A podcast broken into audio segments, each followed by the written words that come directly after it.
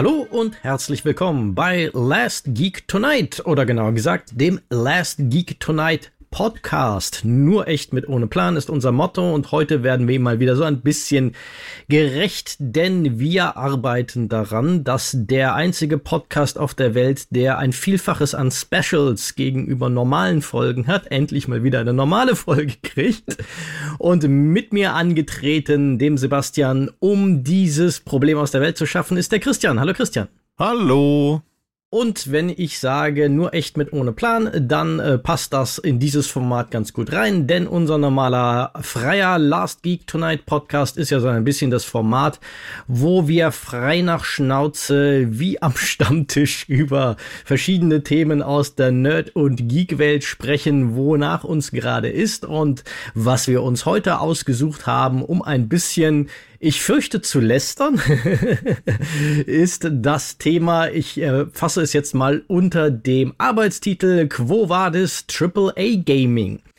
Nämlich, äh, was ich damit meine, ist, äh, es geht heute ein bisschen um den ha, wie drücke ich das am besten aus? Bemitleidenswerten, wobei Mitleid ist vielleicht auch das falsche Wort, Zustand der aktuellen Blockbuster, Computer- und Videospieleproduktion, wo in letzter Zeit? Und auch da muss man fast schon sagen, das kann man mittlerweile in Jahren fassen, wenn ich in letzter Zeit sage, immer mehr große Spiele fehlerhaft, unfertig und oder mit erheblichen Performance-Problemen erscheinen. Und nur um mal ein paar Beispiele der jüngeren Vergangenheit zu nennen. Redfall, was ein bisschen der, der Anlass ist, warum wir drüber reden, weil wir ja kürzlich über in genau der gleichen Konstellation sogar kürzlich über das neue Spiel von Arcane oder den Microsoft Game Studios als Publisher gesprochen haben in äh, unserem Supporter-Format Shortcuts und was da alles sowohl inhaltlich als auch technisch nicht fertig ist. Aber bei Redfall hört es halt nicht auf, auch wenn es der Anlass für das Gespräch ist, sondern auch große Titel wie Star Wars Jedi Survivor, Forspoken, Arkham Knights, die PC-Version von The Last of Us äh, 1 oder aber auch das, ähm, das Harry Potter-Spiel Hogwarts Legacy, die sind alle in einem technischen Zustand erschienen. Cyberpunk. Cyberpunk habe ich jetzt halt bewusst so gesagt, wenn ich jetzt mal wirklich auf die letzte Zeit gehe. Cyberpunk okay. ist jetzt schon ein bisschen älter, aber ja, natürlich. Cyberpunk ist ein ganz, ganz äh, übles Beispiel dafür, wobei es mittlerweile lustigerweise äh, äh, sind ja die Damen und Herren bei City Project Red geläuterte äh, Menschen und äh, verhalten sich fast positiv, indem wir das Spiel weiterpflegen. Ja, aber ganz viele große, mit viel Pomp angekündigte Titel von sehr prominenten Studios, die in verschiedenen Formen der des äh, schlechten Zustands, teils technisch, teils inhaltlich, teils äh, nach dem guten alten Motto, warum was auswählen, wenn man alles haben hm. kann, in jederlei Hinsicht äh, in einem schlechten, unfertigen Zustand erschienen sind. Und äh, ja, wir reden heute mal frei nach Schnauze mit äh, ganz vielen steilen Themen und mittelgut vorbereitet, so wie sich das für uns gehört, über verschiedene ja, Phänomene, die wir da beobachten und dann ein bisschen vielleicht auch über, da habe ich mich dann doch ein bisschen eingelesen, Gründe, woran das denn liegen könnte. Christian, vielleicht mal zur Eröffnung. Was ist das letzte sträflich unfertige Spiel, was dich geärgert hat? Äh, vorher, vorweg direkt mal ein Disclaimer. Wenn ihr zwischendurch mal so ein Bzz oder so hört, ich habe hier eine nervige Fliege, die hin und wieder am Mikrofon vorbeifliegt. Äh, ich weiß nicht, ob du die wirst rausfiltern können. Keine Ahnung. Wir werden es rausfinden. Äh, mal gucken, wie laut die ist. Es. Keine Ahnung. Aber äh, das einfach nur, falls ihr was hört. Äh, ja. ja, das ist hier mein, mein Mitredner. Es ist nicht der äh, Zensierungsversuch von Sony, Microsoft Nein. und EA, die versuchen, Christian das Wort zu nehmen. Nein. Also für mich ist ähm, ich bin da ein bisschen äh, spezielles Publikum. Ähm, zum einen äh, bin ich immer sehr, sehr wohlwollend, was halt so Bugs betrifft. Zum anderen weiß ich nicht, wie lange das zurückliegt, dass ich mir ein Spiel zum Erscheinungstag geholt habe. Das ist wirklich lange, lange, lange her. Ähm, also jetzt die, die, die am nähesten dran waren zum Erscheinungstag, waren Elex 2 und äh, Return to Monkey Island. Ähm, und da hat mich jetzt beide, also, also Return to Monkey Island war für mich ein fertiges Spiel. Äh, das hat super funktioniert. Äh, das ist aber auch ein spezielles Spiel. Also mhm. das irgendwie technisch zu versauen wäre schon echt ein Kunstwerk. Und mhm. Elex 2 äh, hatte für mich andere Probleme als äh, die, die technische Sache. Ne, also das war ein Piranha Bytes Spiel und wenn Piranha Bytes draufsteht, ist Piranha Bytes drin. Das war es definitiv im Guten wie auch im Schlechten. Vielleicht kommen wir da noch dazu. Und äh, von daher so ein richtiges verbacktes Spiel lange nicht mehr gehabt. Das letzte, wo ich mich richtig drüber aufgeregt habe, war das ja doch jetzt schon einige Jahre auf dem Buckel habende Witcher 3, als da jetzt das Next-Gen-Update kam und ich dachte, na ja, Witcher 3 habe ich gestreamt, äh, auf mehreren Rechnern mehrfach gespielt. Äh, welches Problem soll das haben? Hab großspurig den Stream angekündigt, habe das Next-Gen-Update installiert und siehe da, äh, es funktionierte nicht mehr.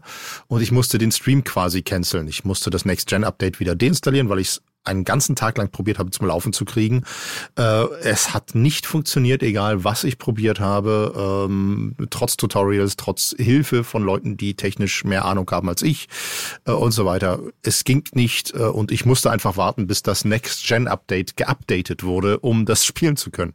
Was ich für sehr absurd hielt für ein, oder immer noch halte für ein Spiel, was ich weiß gar nicht mehr, wie viele Jahre es jetzt schon auf dem Buckel hat. Aber auf jeden Fall schon sehr, sehr alt war. Und dann bringen sie ein Update raus und machen damit das Spiel unspielbar. 2015, glaube ich. Aber auch The Witcher 3 ist ja, daran sieht man, das Phänomen ist jetzt nicht wirklich ah, neu. Ist es nur vielleicht ein bisschen dramatischer noch geworden in letzter Zeit. Das ist ja auch nicht wirklich im besten aller technischen Zustände erschienen. Ja, das ähm, ist, das ist ja aber auch Markenzeichen von CD Projekt Red. Also das haben sie ja schon mit Witcher 1 geschafft. Das war nicht im besten Zustand erschienen. Da haben sie ja dann sogar äh, eine in der Enhanced Edition relativ viel neu gemacht. Äh, ne, ich erinnere mich an die unfassbar verkorkste erste Synchro von Witcher, äh, vom, vom Original Witcher und mit der Enhanced, Enhanced Edition haben sie sich die Arbeit gemacht und haben das Spiel komplett neu synchronisiert. Äh, das ist auch schon, also Hut ab. Ähm, also von daher, CD Projekt Red hat gerne mal Bugs als Features in seinen Spielen. mm, mm.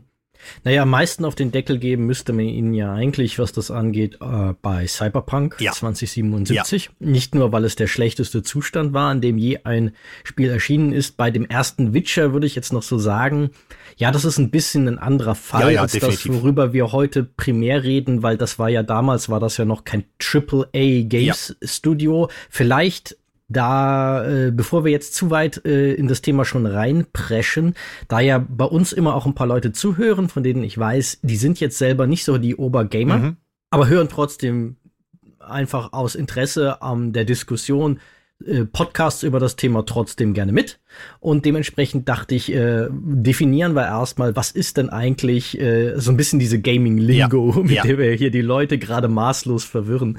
Und äh, wenn wir von AAA-Gaming reden, dann reden wir eigentlich, das Wort fiel bei mir ja auch vorhin schon mal, von dem, was man so im Filmbereich den Blockbuster nennen würde. Das sind die Produktionen, also AAA bezieht sich letztendlich von der Genese des Begriffs her auf die amerikanischen Schulnoten, wo ja das A äh, die beste Note ist, die man für irgendeine schulische Leistung bekommen kann und AAA, also dreifach A, ist sozusagen so ein bisschen so ein Ausdruck für, das sind die, wo ganz, ganz viel Aufwand und ganz, ganz viel Geld und ganz viel ja, feinster Polish, gerne feinste Richtig. Leistungen reingeflossen Also das heißt sind, nicht AAA, das heißt nicht, dass es äh, drei Einsen bekommen hat, weil es so sehr gut ist, sondern das heißt einfach, da hat das Studio gedacht, boah, das wird unsere, unsere fette Produktion des Jahres, da stecken wir alles rein, alles an Marketing und so weiter und so fort. Ja. Das ist äh, erstmal, genau, das ist, glaube ich, eine wichtige Unterscheidung, die du da aufmachst. Das ist erstmal eine Begrifflichkeit für den, den ganz banal, den Aufwand, den ein Studio mit diesen Spielen betrieben hat, weil es gibt auch äh, schlechte AAA-Games. Ja. Also dementsprechend ist es keine Schulnote, definitiv nicht. Und ja, das, das einfach sei mal vorausgestellt, äh, ja, vorausgeschickt. Ja, jetzt ist fast die Frage, wo fängt man da an? also es gibt, wie gesagt, da unterschiedliche Kategorien. Ähm, ich hatte jetzt zuletzt Redfall, da kann man sich auch drüber streiten, inwiefern das so ein klassisches AAA-Game ist oder vielleicht Double A, mhm. also das Doppel A ist nämlich so ein Begriff für die eine Kategorie darunter, bevor es man dann in den wirklichen eher so Low Budget Bereich kommt. Aber trotzdem ist Redfall halt schon ein Titel von einem sehr prominenten Studio. Äh, es ist ein großer Exklusivtitel von Microsoft gewesen. Es ist auch der erste große Exklusivtitel der Microsoft Game Studios seit langem, die ja dringend mal wieder einen Knüller gebraucht hätten, um in Konkurrenz zu Sony und ihrer PlayStation 5 zu treten, wo ja jetzt, ich persönlich würde nach meinem Geschmack auch nicht behaupten, die absoluten Straßenfeger als Exklusivtitel einer nach dem anderen gekommen sind, aber schon viele gute bis sehr gute, sehr aufwendige AAA-Spiele. Und dann würde man ja meinen, dass Microsoft ein gewisses manifestes Interesse daran hat, dass dann ein Titel wie Redfall, dass der in einem guten Zustand erscheint. Ähm, und das hat ja auch schon eine Vorgeschichte bei Microsoft, weil auch ihr letztes großes AAA-Spiel vor ein paar Jahren, das zusammen mit ihrer neuen Konsole, der Xbox Series X, erschienen ist, das war Halo Infinite. Das war auch in keinem guten Zustand. Weder technisch noch inhaltlich. Ah, und da ist jetzt schon so ein bisschen die Frage, woran mag das liegen?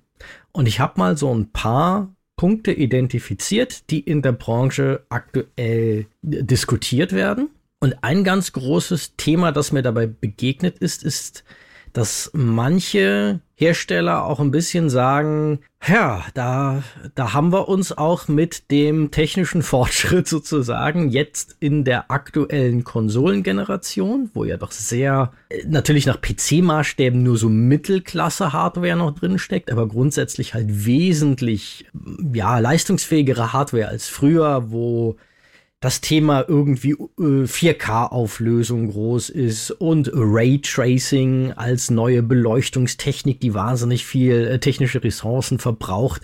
Aber mit dem ganzen 4K-Thema kommt halt auch 3D-Modelle müssen detaillierter aussehen, damit das vernünftig in dieser hohen Auflösung wirkt. Texturen müssen sehr hochauflösend sein und, und, und. Also die sogenannten Assets, also all das, was in so einem Spiel an Kram drinsteckt, müssen einfach wahnsinnig mit einem wahnsinnigen Aufwand produziert werden. Und von einigen Spieleherstellern hört man jetzt, die diese ganze Next-Gen-Technik-Extravaganz und diese in Kombination auch mit diesem Mantra, Spiele müssen immer größer werden, riesige Open Worlds haben. Äh, man darf ja auch nicht vergessen, irgendwie, da, da, wird immer mit geworben, Spiel X ist äh, dreimal so groß wie Grand Theft Auto 5 oder Witcher 3. Und das ist ein, ein Marketinginstrument heute. Mhm. Kann man diese Dickschiffe, diese Spieleöltanker in Zeiträumen, die irgendwie abbildbar sind, und zu dem ja nun nicht gerade niedrigen, so aus Konsumentensicht, Verkaufspreis von irgendwas zwischen 60 und 80 Euro für ein neues Spiel. Geht das noch oder ist der Aufwand, den wir da reinstecken, einfach mittlerweile so groß, dass das, ähm, ja, sich dann auch noch die Zeit zu nehmen, diese Spiele durchzutesten, noch und nöcher in ihrer Komplexität, ist es vielleicht wirtschaftlich nicht mehr abbildbar weil wir reden hier oft von bei AAA-Spielen von Entwicklungsbudgets, da würde jeder Hollywood-Film von Night ablassen, was da an Geld reinfließt. Ja, ich habe äh, hab den Tag noch gelesen, dass äh, ich glaube, dass God of War das letzte äh, 200 Millionen Dollar oder Euro sogar. Äh, das ist schon ordentlich. Und God of War ist, ist noch günstig. Ähm, ist noch günstig. Das ist ja auch noch so ein gekapseltes Story-Spiel. Ja. Das ist relativ linear. Ja. Das ist äh, God of War übrigens, damit das auch keiner an den falschen Hals kriegt, äh, kriegt ist ein Spiel, das auch in einem technisch sehr guten Zustand ja, äh, für die äh, PlayStation 5 jetzt ganz äh, vor kurzem erschienen ist. Aber das ist halt, halt noch handhabbar bei Spielen mit großen Open Worlds. Hm, irgendwie ein neues Assassin's Creed, ein Cyberpunk, ein Grand Theft Auto, ein, äh, auch ein Halo Infinite. Wir reden von Budgets, die irgendwo zwischen 500 und 800 Millionen Dollar liegen. Mhm. Puh, und wenn man mal eben so eine halbe Milliarde raushaut, selbst bei 70 Euro pro Spiel, wenn wir jetzt mal davon ausgehen, nach allen Abzügen, kriegt der Hersteller da vielleicht 60 Prozent, wenn es gut läuft, kommen wirklich bei ihm an, wenn man die Steuern abzieht, wenn man die Margen abzieht. Ist das, also kann sich jeder ausrechnen, wie viele Exemplare man da verkaufen muss, um auf den grünen Zweig zu kommen. Sind Spiele zu groß geworden? Jetzt auch mal aus deiner vielleicht reinen Spielerperspektive? Ich würde das aber mit einem so dicken, fetten Ja unterschreiben. Ähm, das ist nämlich für mich tatsächlich das Hauptproblem.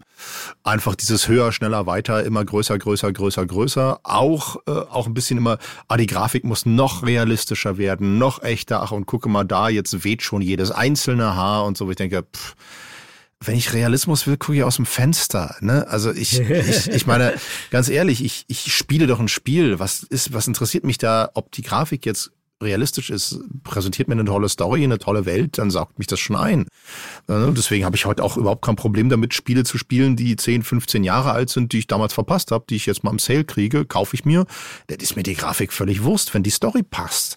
Ähm, und ähm, ich glaube tatsächlich, ich, ich bin ja ein großer Fan eigentlich von Open World. Ne, so à la, mhm. à la Witcher ist jetzt auch keine, keine echte Open World, ne? aber so, so Open World, wie es nun mal irgendwie fast schon geht. Ist im Grunde wie so ein Disney-Freizeitpark, genau. Freizeitpark, so ein bisschen. Du hast halt viele toll gestaltete äh, äh, künstliche Straßenzüge, die du langlaufen kannst, jetzt so bildlich gesprochen, wo du dann halt deinen, deinen Spaß in verschiedenen kleinen gekapselten Erfahrungen findest. Genau. Aber es ist halt, ist keine dynamische Open genau. World. Genau, also für die Leute, die jetzt nicht wissen, wovon reden die, also eine Open World, Open World nennt man klassisch Spiele, wo ich als Spieler äh, eine Entscheidungsfreiheit vorgegaukelt kriege. Das heißt, ähm, ich muss nicht linear der Hauptstory folgen, sondern ich kann sagen, ach Mensch, guck mal da hinten, ich gehe mal gucken, was da ist und dann drifte ich vielleicht für ganz viele Stunden vollkommen ab, bevor ich überhaupt mal wieder zur Hauptstory zurückgehe. Mhm. habe ganz viele Nebenstories, denen ich folgen kann, äh, habe auch Freiheiten, irgendwie Gegenstände zu bewegen, zu nutzen, äh, die effektiv für das Spiel völlig unnütz sind. Ne? Einfach so die Deko sind äh, und, und die Welt auch ein bisschen zu verformen und so weiter und so fort. Das heißt also, ich schaffe mir quasi mein eigenes Spielerlebnis und jeder, der spielt, hat so ein bisschen ein eigenes, im Gegensatz zu Spielen, wo man wirklich einer festen Linie folgt. Äh, und äh, da auch nicht wirklich rauskommt, nur mal so ganz leicht mal nach links und rechts guckt, aber hauptsächlich der Story folgt. Mhm. Ähm, und Open Worlds sind, ich kann dir jetzt gar nicht mehr genau sagen, wann das war, aber die sind ja irgendwann richtig der heiße Scheiß geworden. So ein bisschen, also das, das erste richtige Open World, was ich gespielt habe, war ähm, Morrowind mhm. äh, Bethesda, ähm, die ja auch äh, sehr spezielle Open Worlds rausbringen, die auf äh, ihre spezielle Art, in Anführungsstrichen, fertig sind. Äh, mhm. und, äh, Bethesda bekannt für für die Sky, äh, für die Elder Scrolls Reihe, Morrowind, Oblivion, Skyrim und so weiter und die Fallout Reihe, die sie seit Fallout 3 veröffentlichen. Ähm, und damit bin ich das erste Mal reingerutscht. Das war so, ich weiß gar nicht mehr, wann Morrowind rauskam, 2.1 oder so irgendwie um den Dreh rum? Ich, ich google ja. es mal, red weiter. Ja. Und ich habe mich in dieses Spielprinzip der Open World ansatzlos verliebt. Dieses wirklich, ne, Morrowind hatte man eine Insel, und konnte sich auf dieser Insel komplett frei bewegen, insofern es die Umwelt zugelassen hat. Also ne, Monster, die mir noch zu stark waren, den musste ich ausweichen. Also ja, ganz wie in der Realität. Wenn da statt ein Schläger lauert, dann äh, gehe ich halt irgendwie um den Block und nicht direkt auf den Schläger zu. So böse gesagt. Mhm. und äh, so, so war es auch da. Äh, ich glaube, das nächste, was ich gespielt habe, war Gothic 1, äh, was ja auch äh, eine quasi Open World war, aber in, in, äh, da gab es nicht die Insel, sondern da gab es eine, eine, eine, einen Schutzwall, einen künstlich magisch generierten Schutzwall und man war in einer Strafkolonie und man kam nicht heraus, aber innerhalb dieser Strafkolonie konnte man sich effektiv frei bewegen ähm, und äh, die Story so verfolgen, wie man wollte. Und ähm, oder halt nur von der Umwelt aufgehalten, von zu starken Monstern, von Snappern und so weiter und so fort. Die haben einfach einen Weg standen. Und das habe ich geliebt und eigentlich liebe ich das heute noch, aber ich spiele es immer seltener, weil A, mir fehlt die Zeit. Ich, mhm. also ne, zu Studienzeiten oder als ich meinen festen Job hatte und noch nicht selbstständig war, da konnte ich noch locker mal irgendwie 100 Stunden in ein Spiel reinbaseln. Überhaupt kein Thema. Jetzt ist das wirklich so, wo ich denke, mir, fehlt ein bisschen die Geduld, 100 Stunden in ein Spiel reinzu prügeln und äh, dann, wenn es geht, auch nur mit so einer lauwarmen Story, äh, ja, konfrontiert zu werden. Storyprobleme gehen nämlich meistens einher mit Open World. Warum kommen wir, kommen wir mit Sicherheit noch dazu? Mal davon abgesehen, dass ich mittlerweile jenseits der 40 auch manchmal denke, 100 Stunden, also so, ja, ja, ja, ja. die Hälfte meines Lebens ist vorbei. Will ich die wirklich noch in sowas reinstecken? Ja, ja, ja, das, das ist halt wirklich so, das Ding. Und ähm, ja, wie du es vorhin schon erwähnt hast, ist ja mittlerweile eine, äh, gilt es ja als Auszeichnung, oh, es ist, es ist doppelt so groß wie das und das. Und die Spielwelt ist dreimal so groß wie, wie noch von dem Spiel und so weiter. Mhm. Und ich sag mir, puh, die Spielwelt von dem Spiel war schon riesengroß. Hat mich schon irgendwie 120 Stunden gekostet. Warum soll ich das denn doppelt so groß machen? Hä? Was habe ich denn davon? Die Zeit habe ich nicht. Und dann kommt halt dazu, was bietet ihr mir dann für eine Geschichte? Weil es meistens leidet einfach die Hauptstory darunter, die, die einem am emotionalsten packen soll, weil, ja, ne, dann hast du halt bei Fallout so, oh, du musst deinen Sohn retten, aber ach, guck mal, die Blumen da drüben, die kann ich ja pflücken, geil. Und äh, da will der Typ, der, der Typ da hinten will, dass ich irgendwie ein Monster für ihn jage, cool. Ach, und da könnte ich ein Haus bauen, geil. Ach so, mein, mhm. mein Sohn war ja noch. Ich gehe mal wieder zurück und folge meinem Sohn weiter. Mhm. Und äh, das ist halt so. Und ich glaube, dass, ähm, also ich glaube mittlerweile tatsächlich, dass ähm, weniger ist mehr.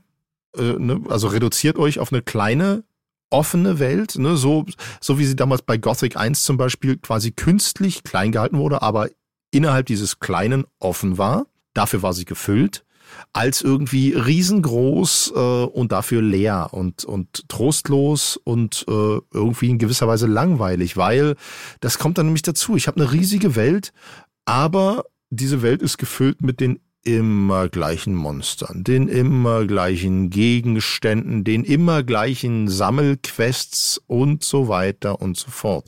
Es ist selten Abwechslung da und es ist selten so, dass ich eine Welt habe, die mir noch in den kleinsten Winkeln Geschichten erzählt. Ne? Das habe ich in Elex 1 habe ich das zum Beispiel gemocht. Elex 1, ähm, da äh, habe ich mir jeden Winkel angeguckt und ich habe in den kleinsten Winkeln noch so Zettel gefunden, Audiologs gefunden und so weiter, die mir Geschichten mhm. erzählt haben. Das fand ich sehr, sehr toll. Jetzt habe ich vor kurzem erst äh, oder was heißt vor kurzem, vor einem Jahr ungefähr, habe ich tatsächlich das erste Mal Fallout 3 gespielt. Ähm, und Gott, was habe ich mich in dieser Welt gelangweilt, weil das gab es da nicht. Ja, da gab es zwar auch eine ganze Menge Nebenquests und so, aber jede Höhle war irgendwie gleich und immer die gleichen Monster und es gab kaum Neben, also es gab kaum kaum äh, Environmental Storytelling quasi. Ne? Also, also so, dass, dass mir in dieser Höhle erzählt wurde, was haben denn da für Menschen gelebt, etc. pp. Mhm. Und das ist so, dann, dann wird's langweilig und dann ist es auch einfach so aufgebläht und öde und meh und dann macht's lieber kleiner. Ja. Vielleicht auch kurz hier als Anmerkung, also zum einen, Morrowind ist äh, 2002 erschienen. 2002, okay. Ich hätte es ein bisschen früher ver veranschlagt, okay. Dann habe ich vielleicht sogar Gothic 1 noch vorher gespielt? Nee, ich glaube nicht. Ich glaube nicht.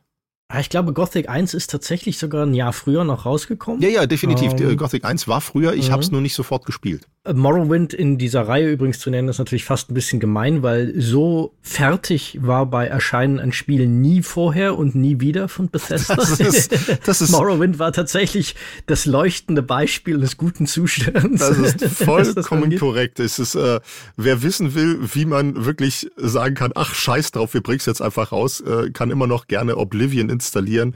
Und äh, das andere, was ich noch ganz kurz erken äh, ergänzen wollte für die Leute, die auch da in der Gaming-Lingo nicht so drin sind, Environmental Storytelling bezeichnet halt eine Technik wie kleine Hinweise, die einfach in der Umgebung versteckt sind, die ja irgendetwas über die Welt oder Dinge, die dort passiert sind, erzählen. Genau, also genau. ganz beliebtes Mittel sind sogenannte ähm, Audiologs. Ja. Die hat damals das Original System Shock erfunden, äh, dass du einfach so kleine Audiobotschaften findest, wo Leute irgendwas erzählen erzählen oder du findest halt irgendwelche Bücher oder Zettel, wo du was nachlesen kannst und kleine so Mini-Geschichten am Wegesrand ja. skizziert werden, wo du denkst so, ah, jetzt habe ich was erfahren darüber, wie diese Welt funktioniert oder was hier mal in jüngerer Vergangenheit passiert ist. Okay, mit den Worten von, ähm, äh, ja, jetzt wenn ich mich an seinen Namen erinnern kann. Wenn man einen Satz so beginnt, ja. sollte man auch wissen, von wem man redet. John Oliver meint okay. mit den Worten von John Oliver. Bei all dem, was du jetzt erzählt hast.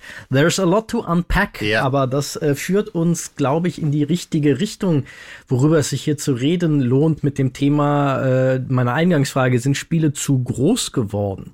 Weil was du ja im Grunde beschreibst, ist ja zum Beispiel beim Beispiel, was ja jetzt auch schon ein älteres Spiel ist, wo man auch wieder sieht, diese Phänomene sind nicht neu neu, aber sie sind durch gewisse Dinge, glaube ich, noch schlimmer geworden, ist diese Gigantomanie halt dazu führt, dass Spielewelten in dem Drang, auf die Packungsrückseite schreiben zu können, wie viele zig Quadratkilometer sie haben. Ja, was bringt einem das denn, wenn sie leer sind? Und ja, also zum Beispiel ein Aspekt, der glaube ich hier eine Rolle spielen könnte. Warum macht man das denn? Es gibt ja diese, äh, wie gesagt, diese wirtschaftlichen Zwänge. Spieleentwicklung wird immer teurer, aber Spiele sind nicht im gleichen Maße monetär jetzt an der Ladenkasse teurer geworden. Ja, man denkt sich so, oh, Spiele kosten mittlerweile 70 oder 80 Euro neue Spiele.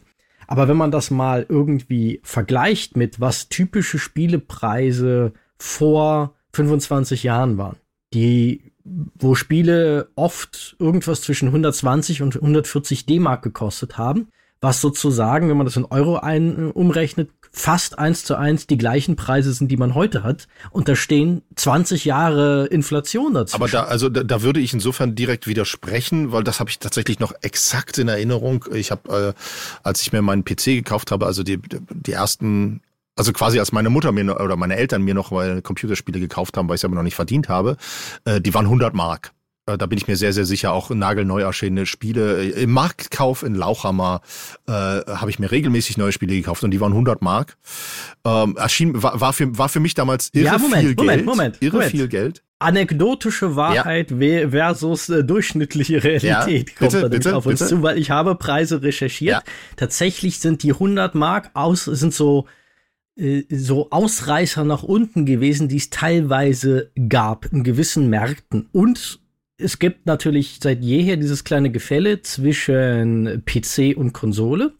Und Konsolen an Neupreis zum Beispiel für ein Nintendo NES-Modul in äh, im Jahre 1993, 94 war durchschnittlich 120 bis 140 D-Mark. Die hast du auch nicht billiger bekommen. Manche waren sogar noch teurer. Also durchschnittliche Spielepreise in der Breite haben sich tatsächlich kaum nach oben entwickelt, trotz in dem Fall ja sogar 30 Jahren Inflation. Du kriegst ja die PC-Spiele heute, also wenn man nämlich Realpreise ansetzen, ja, dann kosten die auf dem Papier heute neu 70 Euro, aber wie lange hält das im PC-Segment? Ja, ja, das ist richtig. Du hast ja, du hast ja schon sechs Monate. Richtig, hast nach einem halben Jahr hast du schon einen Mega-Sale äh, bei Steam und so weiter. Also im Durchschnitt, im, Durchschnitt sind Spiele nämlich was, deshalb sogar günstiger geworden, als sie damals waren. Und wenn man denen noch die Inflation mit reinrechnet, ist das halt unfassbar krass. Und dann ist halt so die Frage, spielt das eventuell eine Rolle? Weil da komme ich jetzt mal zu These Nummer eins. Sind jetzt letztendlich die Spielehersteller zunehmend darauf gegangen, halt auf ein anderes Modell, wie verdiene ich mit Spielen Geld? Früher hat man die Dinger halt für einen gewissen Preis verkauft und das war's dann. Und heute ist einer der größten Einnahmequellen, wenn man zum Beispiel sich die äh, Geschäftsberichte von Electronic Arts mal anguckt, ist sogar der größere Einnahmequelle nicht etwa der Verkauf von Videospielen. Die größere Einnahmequelle ist, sind die sogenannten Mikrotransaktionen. Mhm. Und das äh, bezeichnet alles Mögliche von irgendwelchen zusätzlichen Spieleinhalten über, du kriegst noch eine Spielfigur dazu, du kriegst aber auch einfach kosmetische Items, du kriegst irgend, also irgendwelchen Kram, der einfach nur gut aussehen soll und deiner ja, der dem individuellen Ausdruck irgendwie dienen soll. Ja, äh, alle möglichen Dinge. Dann gab es natürlich die ganze Debatte, die wollen wir hier nicht aufschnüren. Das ist ein Thema für einen anderen Tag, um diese sogenannten Lootboxen, wo du irgendwelche zu zufälligen, also wo du letztendlich so eine Fantasiewährung gekauft hast und dann davon im Spiel irgendwelche Überraschungseier im Grunde, ja, und die, virtuelle. Die, die Fantasiewährung war dann schon, nachdem sie auf die Fresse gekriegt haben. Es gab Zeiten, da hast du mit echter Währung dir irgendwelche Lootboxen, digitalen Lootboxen gekauft. Ja, ja. Das, äh, äh Wie gesagt, das brauchen wir gerade, weil das ist super komplex. Ja, das brauchen ja, wir jetzt nicht das ist, das ist, glaube ich, etwas für einen anderen Podcast, ja. Aber worauf ich hinaus will, ist, ob diese, ja, sagen wir, Nicht-Vermittelbarkeit davon, dass, also dass man nie einfach den Leuten da reinen Wein eingeschenkt hat, von wegen, naja, wenn wir jetzt, wenn ihr solche Spiele wollt, die so riesig sind und die so fantastische, super duper, über Raytracing, hasse nicht gesehen, Grafik, Next Generation Grafik haben.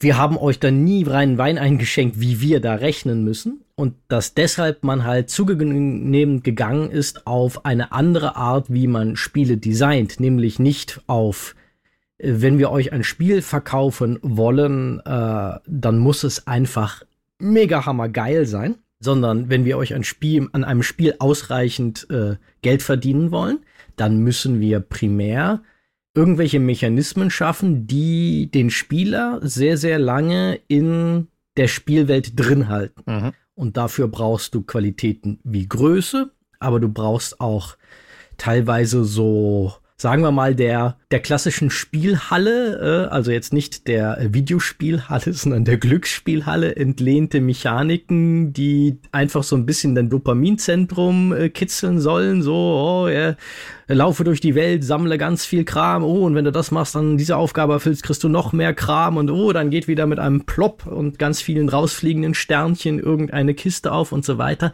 ist vielleicht das Problem auch hier, dass weil man diese Umstellung nie geschafft hat, da ehrlich mit umzugehen, dieser ganze, ich nenne es jetzt mal Service-Game Bullshit da reingekommen ist. Riesige Spiele, die eigentlich sinnentleert sind, aber dich halt mit allem möglichen billigen kleinen äh, Aufgaben, klein, klein, bei der Stange halten sollen, weil Case in Point, wir haben ja kürzlich über Redfall gesprochen. Mhm und darüber, dass Redfall ein Spiel von einem Studio ist, das eigentlich für super ausgefeilte, in sich gekapselte, abgeschlossene Einzelspielererfahrungen immer stand, nämlich Arcane Studios. Ja.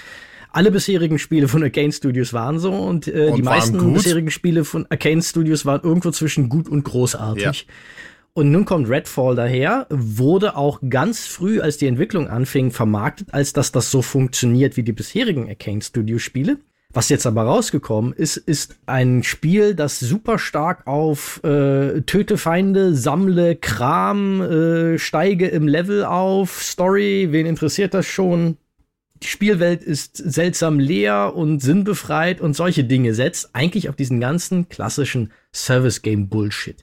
Ist da vielleicht einfach auch ein Problem, dass die Verlockung für die Hersteller angesichts der wirtschaftlichen, des wirtschaftlichen Drucks, unter den sie sich die sich natürlich auch selbst ein bisschen eingebrockt haben, aber äh, ja, auf solche Mechanismen zu setzen, was meinst du? Äh, also ja, natürlich, klar. Äh, ist ja eine ob du jetzt mit einem Spiel einmal Geld verdienst, äh, in dem Moment, wo du es verkaufst, oder ob du eventuell die Option hast, dann regelmäßig Geld zu verdienen, weil die Leute äh, noch irgendwie was zusätzlich kaufen oder untereinander handeln und du daran beteiligt wirst und so weiter. Da kann ich aus marktwirtschaftlicher Sicht sogar verstehen, dass man sagt, hey, wir nehmen den Mehrfachverdienst. Das kann ich gut nachvollziehen. Auf der anderen Seite ähm, glaube ich aber auch, vielleicht ne, von mir als Theorie da rein, ist auch dieses immer größer, immer aufgeblähter, immer noch länger, äh, ne, was ja auch, was ja den, dazu führt, dass ich das umso länger spiele, umso mehr Zeit da drin verbringe, was ja jede App äh, hat äh, Funktionen, die quasi in Anführungsstrichen süchtig machen drin, also jede in Anführungsstrichen äh, hat das, ähm, damit du umso länger damit verbunden bleibst und und mehr Zeit damit verbringst und ähm, ein Spiel hat das ja in gewisser Weise auch, hat es immer. Und ich glaube, dass eventuell die Spieleentwickler selber da auch sehr drauf gehen, weil sowas wie Steam zum Beispiel dir ja auch anzeigt, hey, das Spiel wird im Durchschnitt so und so viele Stunden gespielt. Willst du es nicht auch spielen?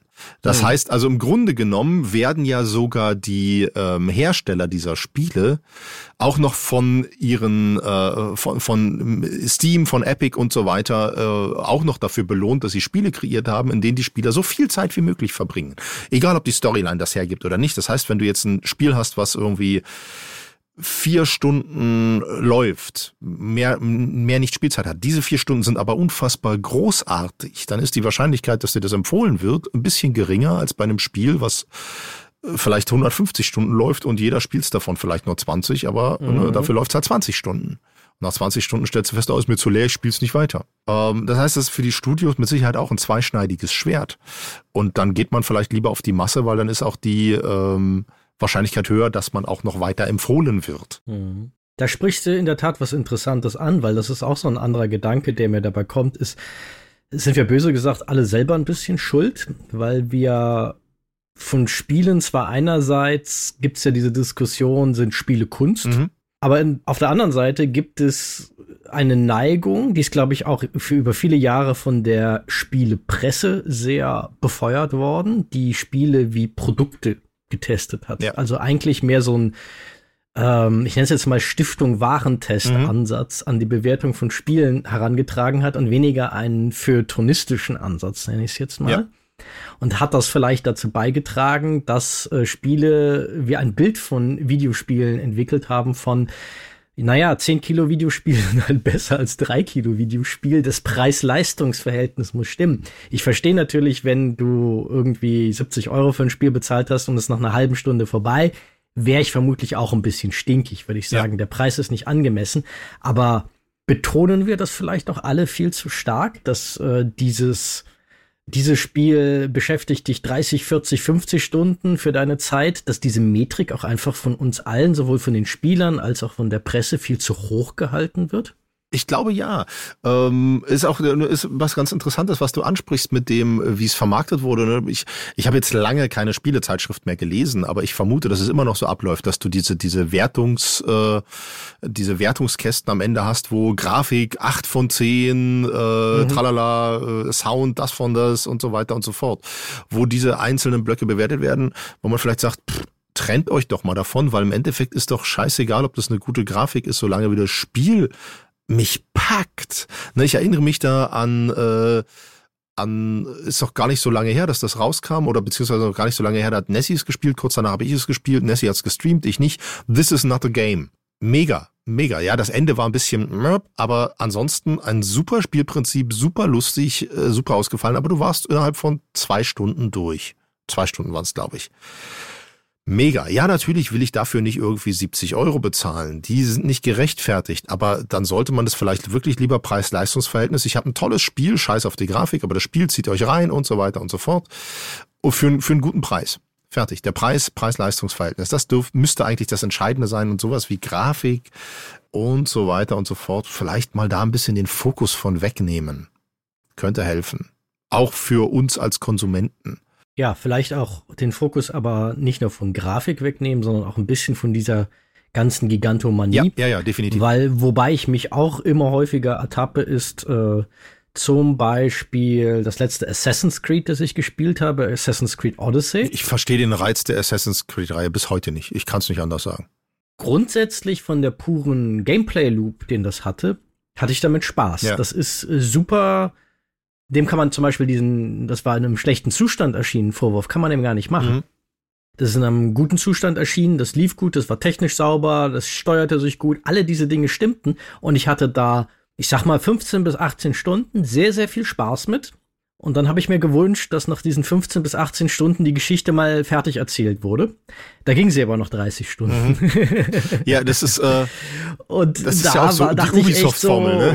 So, ne? Da hätte ich echt also ich habe dafür keine 70 Euro ausgegeben. Das ist der Disclaimer, den man voranschicken muss. Ich habe dafür 20 Euro ausgegeben, weil es auch wahnsinnig schnell im Preis reduziert wurde. In irgendeinem, dann kam noch irgendein Sale oben drauf und dann war es halt super billig abzugreifen. Als PC-Version zumindest. Aber selbst die Konsolenversionen, die haben dann zwar noch einen 10er mehr gekostet, aber die hätte man für 30 auch gekriegt. Aber selbst wenn ich dafür 70 ausgegeben hätte, hätte ich, glaube ich, gesagt, so gib mir doch ein, ein 20-Stunden-Spiel wo ich am Schluss das gute Gefühl habe, jetzt habe ich es durchgespielt, jetzt habe ich einen, kann ich einen Haken dran machen, jetzt habe ich einen Abschluss. Und stattdessen zwingt mich das Spiel noch 30 Stunden irgendwelche nochmal die gleichen Sachen wieder und wieder und wieder zu machen, nur um auch die Story zu Ende zu erleben. Ja. Also ehrlich gesagt, ich dann haben sie sich. Ich sehe den Mehrwert nicht. Dann, ich sehe den Mehrwert dann nicht. Dann haben sie sich dort richtig doll in, äh, äh, ähm, ähm, ähm inspirieren lassen bei einem anderen Ubisoft-Spiel, nämlich bei Far Cry 3. Ähm, das habe ich gespielt gehabt, ähm, weil ich immer mal wissen wollte, gibt ja so äh, begeisterte Stimmen über den Bösewicht aus Far Cry 3, der gilt ja so als, als legendär, war es äh, dargestellt von oder äh, halt äh, eingesprochen von Michael Mando, auch die Figur dort selber orientiert sich an ihm. Michael Mando kennt man äh, aus Better Call Saul, da hat er den ähm, äh, Nacho. Nacho, genau. Hat er den Nacho gespielt. Großartiger Schauspieler, kann man nicht anders sagen. Und auch das, was er da macht, ist super. Aber ähm, also ne, Far Cry fing an, die ersten beiden Sp die ersten beiden Teile habe ich gespielt. Far Cry 1 und 2 waren klassische Shooter mit so ein bisschen einem Twist und man hatte ein paar Möglichkeiten, was zu machen, aber waren, waren ganz cool. So, spielten jeweils auf einer Insel. Teil 3 spielt auch auf einer Insel. Die Story fängt ganz gut an, ist ganz nett gemacht. Ähm, und dann taucht halt dieser Bösewicht auf, ähm, der ziemlich durchgeknallt ist. Und dann spielst du das Spiel. Es ist eine angebliche Open World mit der typischen Ubisoft-Formel, äh, klettere auf den Turm, dadurch hast du bessere Aussicht und siehst die nächsten Fragezeichen, zu denen du musst und wo du weißt, wo der nächste Turm ist, auf den du klettern musst. Und dann spielst du das und dann kommt irgendwann der Zeitpunkt, ich wusste das zu dem Moment noch nicht, dann kommt irgendwann der Zeitpunkt, wo es zum großen Duell kommt gegen was und ich dachte, naja, okay, gibt ja noch die zweite Insel, also ne, die wurde schon mal angedeutet, wir sind hier auf einer, kommt noch eine zweite Insel, mal sehen, wie sie das jetzt machen, wenn hier dieser Kampf ist, wie, wie wir beide da rauskommen. Nö, du tötest ihn. Du hast den großen Endgegner, auf den irgendwie das ganze Spiel hinbaut, den hast du besiegt. Auch nach reichlich Spielzeit. Ich glaube, zu dem Zeitpunkt hatte ich das schon 30 Stunden gespielt oder so oder 20. Hätte mir gereicht, wäre in Ordnung gewesen. Aber das Spiel geht weiter. Du kommst auf Insel Nummer zwei und sie etablieren plötzlich noch den Chef von Vars. Und du denkst dir, mhm. warum? So, und dann ziehen sie das weiter und du machst auf der zweiten Insel exakt dasselbe wie auf der ersten und dann, äh, ja, einfach unnötig hinausgezögert, damit sie halt die doppelte Spielzeit haben. Äh, und der zweite Bösewicht ist nicht halb so interessant, nicht halb so gut. Und äh, für mich hat das dieses Spiel doch deutlich abgeschwächt. Ich glaube, wenn sie es, wenn sie Far Cry 3 hätten mit dem Tod von Vars enden lassen und dann ihr großen, ihren, ihren großen Twist am Ende dahin gesetzt hätten, wäre die das viel, viel spannender und interessanter gefunden, als mit allem, was dann noch im Nachhinein kam. Hat mir tatsächlich auch die Far Cry-Reihe so ein bisschen ja, irrelevant gemacht. Vier, fünf habe ich gar nicht mehr gespielt, weil mich interessiert die Ubisoft-Formel nicht. Ich habe auch Assassin's Creed, habe ich ein einziges Mal wirklich länger gespielt oder wirklich durchgespielt. Das war dieses Piratending. Die Bootsmechanik war super. Das Spiel selber war halt auch immer nur steuere Insel an, klettere auf Ausguckturm, gucke, wo es Sachen zu erledigen gibt, erledige sie. Zack. Langweilt mich zu Tode. Langweilt mich zu Tode und ist unnötig aufgebläht ähm, und dafür halt auch keine durchgehende Hauptstory, beziehungsweise die Hauptstory ist auch einfach so anekdotenhaft erzählt. Ganz, mhm. ne, nee, einfach, einfach nicht meins. Und dann kommt halt auch dazu bei diesen großen aufgeblähten Spielen, dass sie halt irgendwie auch die eierlegende Wollmilchsau sein sollen und sein wollen. Und das habe ich, das ist mittlerweile ja aber auch nicht mehr nur das Problem bei Open-World-Spielen, sondern auch bei Shootern und so weiter und so fort. Die Spiele sind aufgebläht mit unfassbar vielen Spielmechaniken und, und äh, Trickessereien und so weiter und so fort. Wo ich sage, konzentriert euch doch auf den Hauptkern und macht den richtig gut und lasst mir dafür irgendwie ich muss nicht in jedem Spiel Rollenspielelemente drin haben, nicht überall irgendwie, wie kann ich meinen Charakter modden und so weiter und so fort. Das äh, sieht aber die Marketingabteilung ganz anders, ja, denn die schreit Player Engagement. Wir brauchen doch ganz viele Sachen, um die Leute ganz lange bei der Stange zu halten, sonst spielen die ja hinterher ein anderes Spiel von der Konkurrenz. Wo kommen wir denn da hin? Dann ist die Chance kleiner, dass sie irgendwann irgendwelche Zusatzinhalte bei uns kaufen, wenn sie schnell mit dem Spiel fertig sind. Und, und, und. Das sind halt die Gedanken, die dahinter stehen. Ich finde es auch furchtbar, aber das ist natürlich der Grund, warum dieser ganze Bullshit auf die armen Spiele da drauf geworfen den, den Grund, der, der, Grund ist mir klar, den kann ich ja auch in gewisser Weise verstehen, aber äh, das Ding ist halt, äh, wenn das Spiel dafür nur halbgar wird, dann hast du auch kein Player-Engagement mehr, weil dann, dann hast du es einmal durchgespielt, vielleicht, äh, einmal durchgespielt und denkst du, ja, okay, ich könnte es jetzt nochmal auf die und die Art und Weise spielen, aber warum? Und dann machst du es auch nicht. Dann mach lieber ein Spiel, was so geil ist, dass ich sage, boah, scheiße, das will ich jetzt direkt nochmal spielen. Weil das hatte ich äh, hin und wieder mal mit Spielen, die wirklich einfach nur mir straight eine Story erzählt haben, wo ich gesagt habe, das war cool. Und jetzt nochmal und richtig, jetzt nochmal richtig einfach drauf konzentrieren und genießen und nicht so mit, also ohne diese Aufregung, die man bei so einem ersten Mal ja hat. Also, mhm. und ähm, ja, weil, sind wir mal ganz ehrlich, ne, bei also wie geht dir das mit Spielen, wo du Entscheidungsvielfalt hast und wo deine Entscheidungen dann wirklich auch den den Storyverlauf beeinflussen beziehungsweise das Ende der Geschichte beeinflussen? Spielst du die dann hinterher nochmal und nochmal komplett anders? Ich nicht. Nö. Nö. Ja. Nein. Nie. Also ich finde auch generell, aber auch das ist eine Diskussion eigentlich für einen anderen Tag, dass dieses die Story beeinflussen overhyped ist, mhm. weil das die Story eigentlich immer kompromittiert. Mhm. Weil dann letztendlich ja, anstatt dass du eine klare künstlerische Vision in der Story hast und eine klare äh, Aussage, klare Themen, Fokus, klar definierte Charaktere, bist du im Endeffekt halt so ein, bei so einem mäßigen, lauwarmen, matschigen All-You-Can-Eat-Buffet, ja. wo du dir halt äh, irgendwelche geschmacklichen Kombinationen, um das Bild zu Ende zu führen, zusammenstellen kannst, die nicht richtig zusammenpassen, anstatt halt ein sauber durchdesigntes, äh, äh, schmackhaftes, von einem erfahrenen Koch vorgesetztes Menü zu kriegen das ist halt so, ich, ich mag total, wenn es spielerische Freiheiten gibt, auf verschiedene Arten und Weisen ans Ziel zu kommen. Ich bevor es sogar aber, wenn das Spiel trotzdem klar definiert, was ist das Ziel. Ja.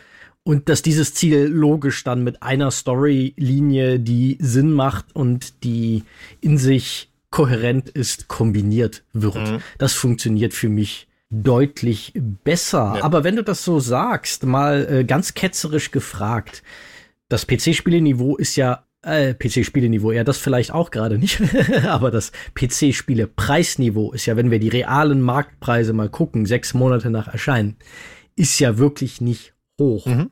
Mal ganz blöd gefragt, wärst du bereit auch zu sagen, naja, statt dass das Ding jetzt 30 Euro nach sechs Monaten kostet, ich wäre auch bereit 50 zu zahlen, wenn ich statt fucking Fast Food einfach mal ein sozusagen das spielerische Äquivalent zu einem Drei-Sterne-Menü kriegen würde, wo man mit der Zunge schnalzt, wo, wo ein Spiel ganz klar sagt, weniger ist mehr, aber dafür baue ich jetzt gleich alles rein, was das Spiel braucht, um mega geil zu sein. Und ich meine damit nicht Masse, sondern so wirklich an inhaltlicher Feinheit. Es gibt keine keine, kein downloadable Content, keine Erweiterung, nichts. Ja. Das lassen wir einfach. Wir machen es ein bisschen teurer ja. und dafür kriegst du aber einfach eine saugeile Spielerfahrung. Wäre das, wo du sagen würdest, das wäre ein fairer Deal für dich? Ich glaube ja. Ich glaube, was ich dafür aber bräuchte, weil ich bin da tatsächlich mittlerweile so ein bisschen vertrauensgeschädigt. Mhm. Ähm, vielleicht äh, sagst du jetzt auch gleich, aber Quietschke, das gibt es doch, das ist möglich. Ähm, aber was mir dafür ein bisschen fehlt, ist die Möglichkeit, sowas vorher mal anzutesten, ob es denn wirklich meinen Geschmack trifft. Ne? Ich habe äh, nur noch als, als Jugendlicher, beziehungsweise dann auch so, weiß nicht, bis, bis 2005 oder 2010 rum habe ich mir regelmäßig noch äh, Spielezeitschriften gekauft. Und ähm, ich habe es immer geliebt, dass die Demos dabei waren. Ich weiß nicht, wie lange da immer noch Demos drauf waren. Also Spiele-Demos. Und dann einfach mal, ach, das würde mich thematisch interessieren. Demo geguckt. A, läuft es auf meinem PC? Läuft es flüssig, so halbwegs, technisch in Ordnung? Ähm, und ist es vom Spielprinzip her wirklich was, was mir gefällt? Und wenn es das hat, dann hatte ich damit auch äh, nie Probleme, wirklich einen Vollpreis zu zahlen. Dann war mir auch egal. Ne? Ich, ich als Adventure-Fan, ne? ich, ich habe mir äh, Grim Fandango und, und jedes Monkey Island und so, die habe ich mir rausgesch äh, die habe ich mir gekauft, sobald sie rausgekommen sind. Am Tag des Erscheinens teilweise bin ich extra noch irgendwie losgefahren, habe mir das Spiel gekauft, weil ich spielen wollte. Und da wusste ich, ich werde da nicht ewig dran spielen. Ne? Das ist, äh, das ist überhaupt kein Ding. Aber ich kriege ein geiles Spielerlebnis. Mhm. Genau. Und von daher hätte ich damit heute wahrscheinlich auch keine Probleme mit. Ähm, die Frage ist halt, kann ich es mir leisten oder nicht? Und da würde ich jetzt momentan eher zu Nein tendieren. Ich muss einfach aus wirtschaftlicher Sicht selber äh, tatsächlich einfach immer ein bisschen warten. Es ist für mich wirklich einfach schwierig, mir ein Spiel zu kaufen für 100 Euro oder für, für 80 mhm. Euro. Mhm. Das muss ich mir echt gut überlegen, weil von 80 Euro, das, äh, das ist mein, mein ja, anderthalb Wochen Budget für Nahrung. Mhm. So. Mhm. Ja, ja. Äh, ganz kurz vielleicht als Anmerkung, weil du bist bestimmt nicht der einzige Mensch auf der Welt, der das nicht kennt. Im PC-Spielebereich gibt es diese Möglichkeit tatsächlich, weil es gibt bei Steam mittlerweile die Grundsatzpolicy.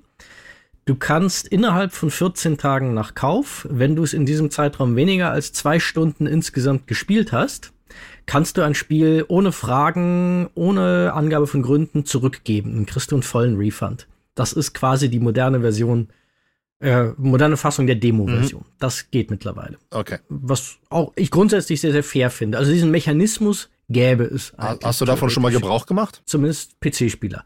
Äh, habe ich noch nicht, aber das liegt auch ein bisschen daran, dass ich einer dieser Pile of Shame-Besitzer bin. ja. Hm. Ähm, aber weil halt einem die Spiele ja auch nachgeworfen ja. werden. Ja. Und aber wie viele Spiele davon habe ich durchgespielt? Also jetzt nicht nur im Sinne von, dass ich keine Zeit habe, sondern auch wahnsinnig viele Spiele einfach da, dabei, die habe ich halt 15 Stunden gespielt. 15 Stunden lang hätten die mir Spaß gemacht, haben die mir Spaß gemacht. Dann wurden sie mir zu repetitiv. Mhm. Ich hatte keinen Bock mehr, sie sind in die Ecke geflogen, ähm, was auch halt, glaube ich, ein bisschen was mit, natürlich ein bisschen was mit dem Spielprinzipien zu tun hat, aber auch ein bisschen was mit dem Preis, weil ich glaube nicht, dass ich das gemacht hätte, wenn ich dafür 70 Euro bezahlt hätte.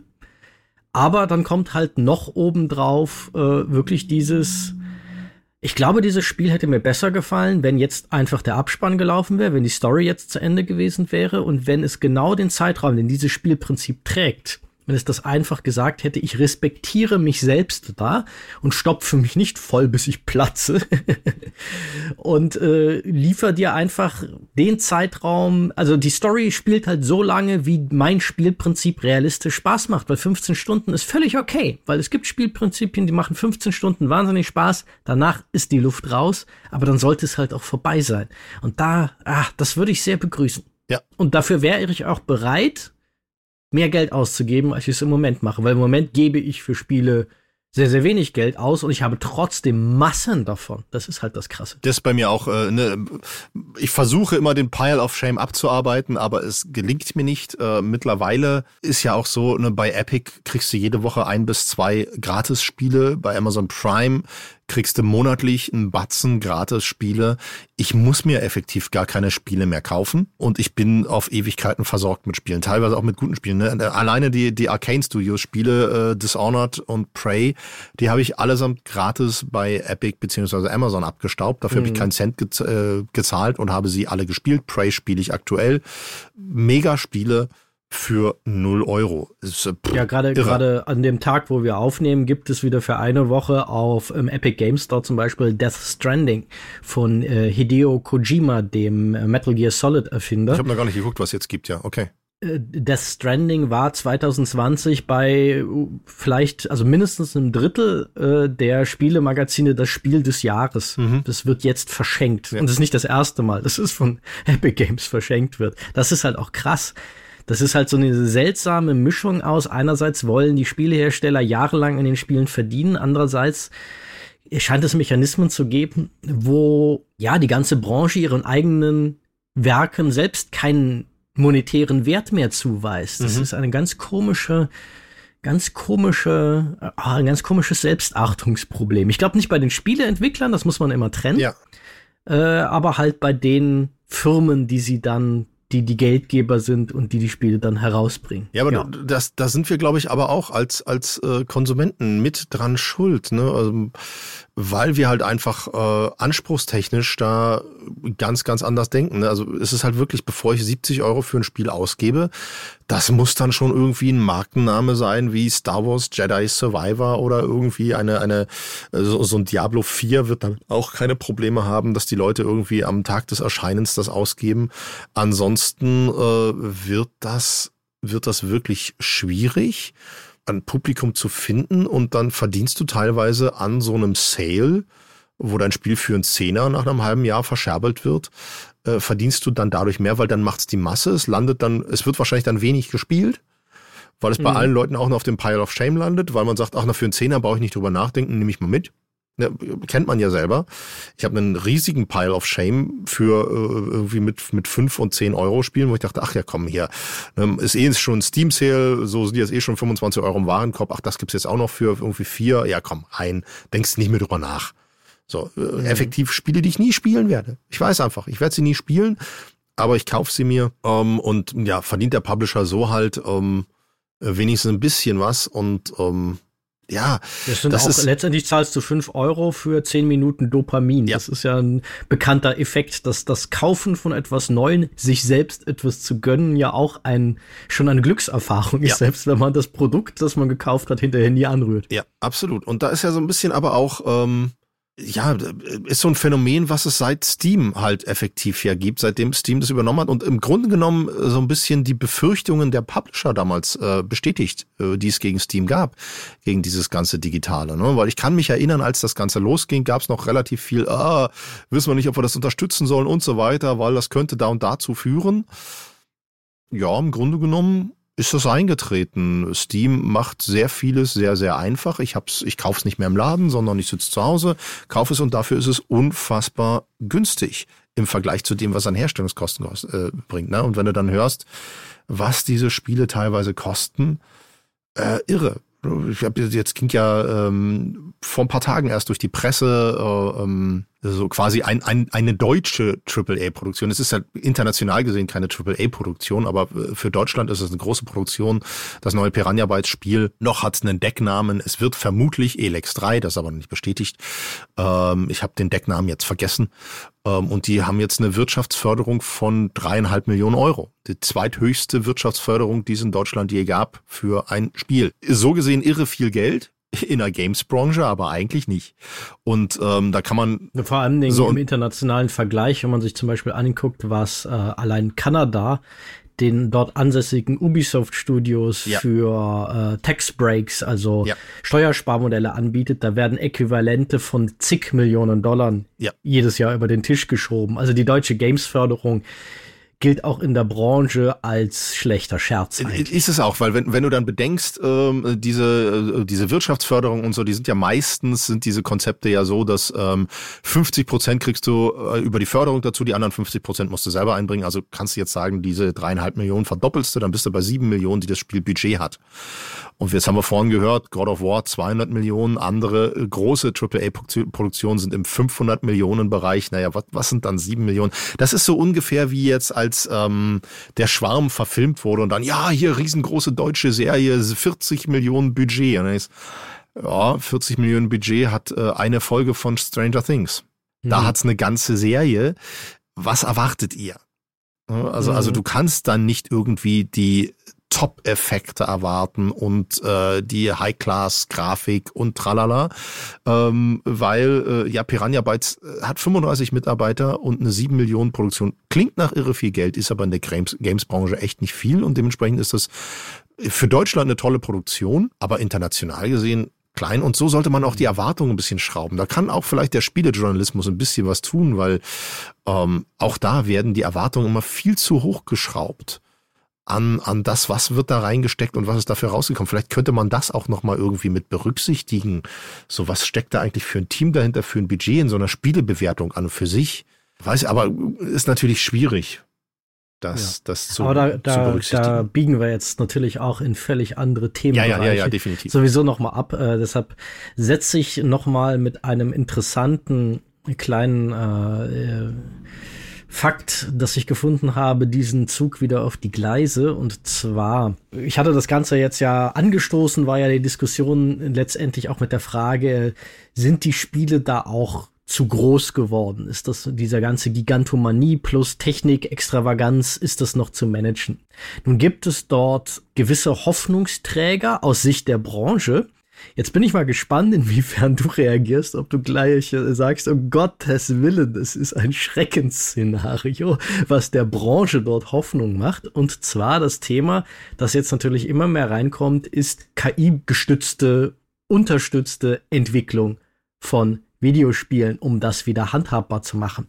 Zwei kleine Beispiele dazu, wie man sich das vorstellen muss. Die äh, Unreal Engine 5, also Engines, Spiele-Engines sind im Grunde die technischen Grundgerüste, auf denen alles aufbaut. Die werden teilweise von äh, Firmen wie in diesem Fall Epic Games zum Beispiel als vorgefertigtes äh, Softwarepaket so zur Verfügung gestellt oder können dann Spielehersteller ihre konkreten Spiele darauf aufbauen. Das nur für die Leute, die noch nie davon gehört haben, was ist eine Spiele-Engine. Und da gibt es die Unreal Engine, das ist halt so der Marktführer sogar in diesem Bereich der vorgefertigten Engine. Engines und da gibt's jetzt eine relativ junge Version und die ersten Spiele, die jetzt darauf basieren, die kommen jetzt erst, weil es dauert natürlich auch, wenn das so aufwendig ist, heißt das ja auch, Entwicklungszyklen sind lang. So ein AAA-Spiel hat teilweise sechs, sieben Jahre wird daran entwickelt. Mhm. Also es sind wirklich, wirklich lange Zeiträume, aber auch kleinere Spiele. Da fängt das dann bei so zwei bis drei Jahren Entwicklungszeit im Allgemeinen an. Und die Unreal Engine 5 zum Beispiel hat jetzt ähm, Tools, wo du, wenn du dann in dieser Engine so eine Landschaft für so eine Open World baust, du so Bausteine hast, die KI gestützt, ähm, ja, in die Landschaft eingefügt werden. Also wo, sagen wir mal, du hast einen Baustein Oase, den du in deine Spielewüste setzen willst. Und bisher lief das dann so, dass du dann ja manuell irgendwelche Dinge platziert hast, Bäume, Sträucher, Steine und so weiter.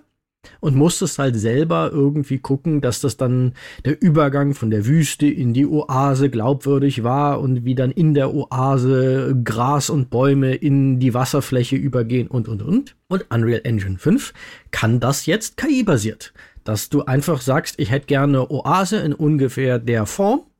Dann zeichnest du diese Form auf den Boden und dann generiert dir das Spiel auf Basis der Bäume und Sträucher und Steine, Assets, die du halt da reingeschüttet hast, eine Oase. Und das ist in den Demos, die ich gesehen habe, technisch sehr, sehr beeindruckend.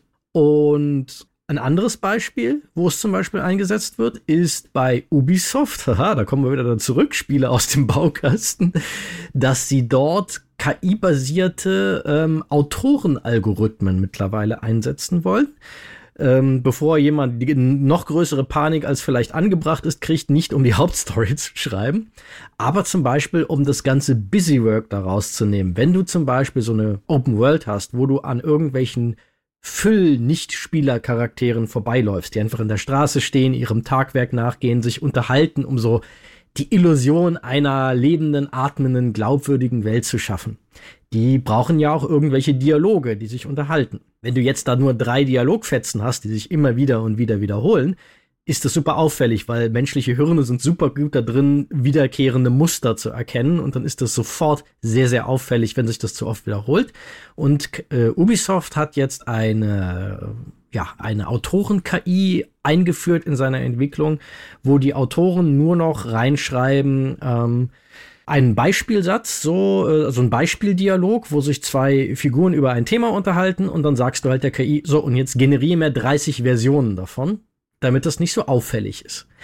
Wenn du jetzt so aus der Spielerperspektive sowas hörst, denkst du dann so, ja, das könnte vielleicht die Spiele besser machen, weil sie Raum schaffen, dass sich vielleicht die Menschen in diesem äh, wettrüsten um immer größere äh, und immer schickere Spielwelten die menschlichen Entwickler dann wieder um die wirklich wichtigen Themen kümmern können? Oder denkst du so, nee, das wird nicht passieren, das nutzen die, um Geld zu sparen und die Spiele werden noch generischer hinterher? Was wäre da deine äh, Vermutung, wenn du das jetzt hörst? Ach, ich glaube ehrlich gesagt, da wird sich dadurch nicht viel ändern. Ähm, hm. Weil also ja, es wird vielleicht, ähm, wenn, wenn die KI dann gut trainiert ist, die Arbeit ein bisschen erleichtern äh, für die Leute. Ähm, aber du brauchst ja dann immer noch Leute, die die KI bedienen können, beziehungsweise füttern können. Und ach, du, also weißt du, mir ist das jetzt ich bin, ich bin da völlig schmerzfrei, wenn ich, wenn ich immer lese oder gehört habe, ah ja, hier die, die, äh, die, die ähm, NPCs, also die Nichtspielercharaktere, äh, die haben einen, einen richtigen Tag- und Nachtablauf. Dann siehst du irgendwie bis 18 Uhr arbeiten die, dann stellen sie sich hin und quatschen eine Runde, dann gehen sie schlafen, um sechs stehen sie wieder auf und arbeiten wieder. Da war immer so, das ist mir so shit egal. Das ist mir so wirklich so völlig Rille, interessiert mich überhaupt nicht. Ich brauche keinen realistischen Tag-Nacht-Ablauf. Mich hat das auch nicht gestört, wenn irgendwie Figuren 24 Stunden am Tag vor ihrem Haus stehen.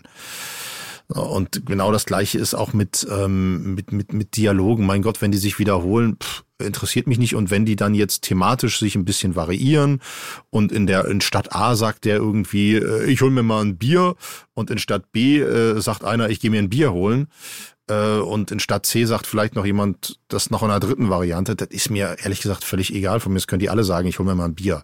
Also ich, ich glaube, dass das die Spiele nicht besser oder schlechter machen wird. Ähm, das wird wirklich immer noch daran liegen, dass dort echte Menschen echte Stories schreiben und die die KI dementsprechend die die KI dementsprechend dann auch mit äh, mit Herz füllen, weil KI wird niemals Herz haben. Ja, aber wäre halt die Frage, haben solche Techniken vielleicht ja das Potenzial, genau diese Freiräume für die Leute wieder zu schaffen. Weil wenn du ein Autorenteam bei Ubisoft halt hast, verbringen die halt im Moment sehr viel Zeit damit, genau ja. dieses äh, Lächerlichkeiten ich, auszuarbeiten. Ich glaube es halt äh, nicht, weil ich glaube, dass die diese KI-generierten Sachen werden dann wiederum andere Aufmerksamkeit verlangen, nämlich dass sie dann auch wirklich äh, genau passend auch eingebaut sind und so weiter, dass es dann nicht vielleicht doch irgendeinen Stolperstein dran gibt und so, weil weil die KI dann vielleicht doch irgendwie irgendwas falsch gemacht hat. Du brauchst dann wieder andere Kontrollmechanismen.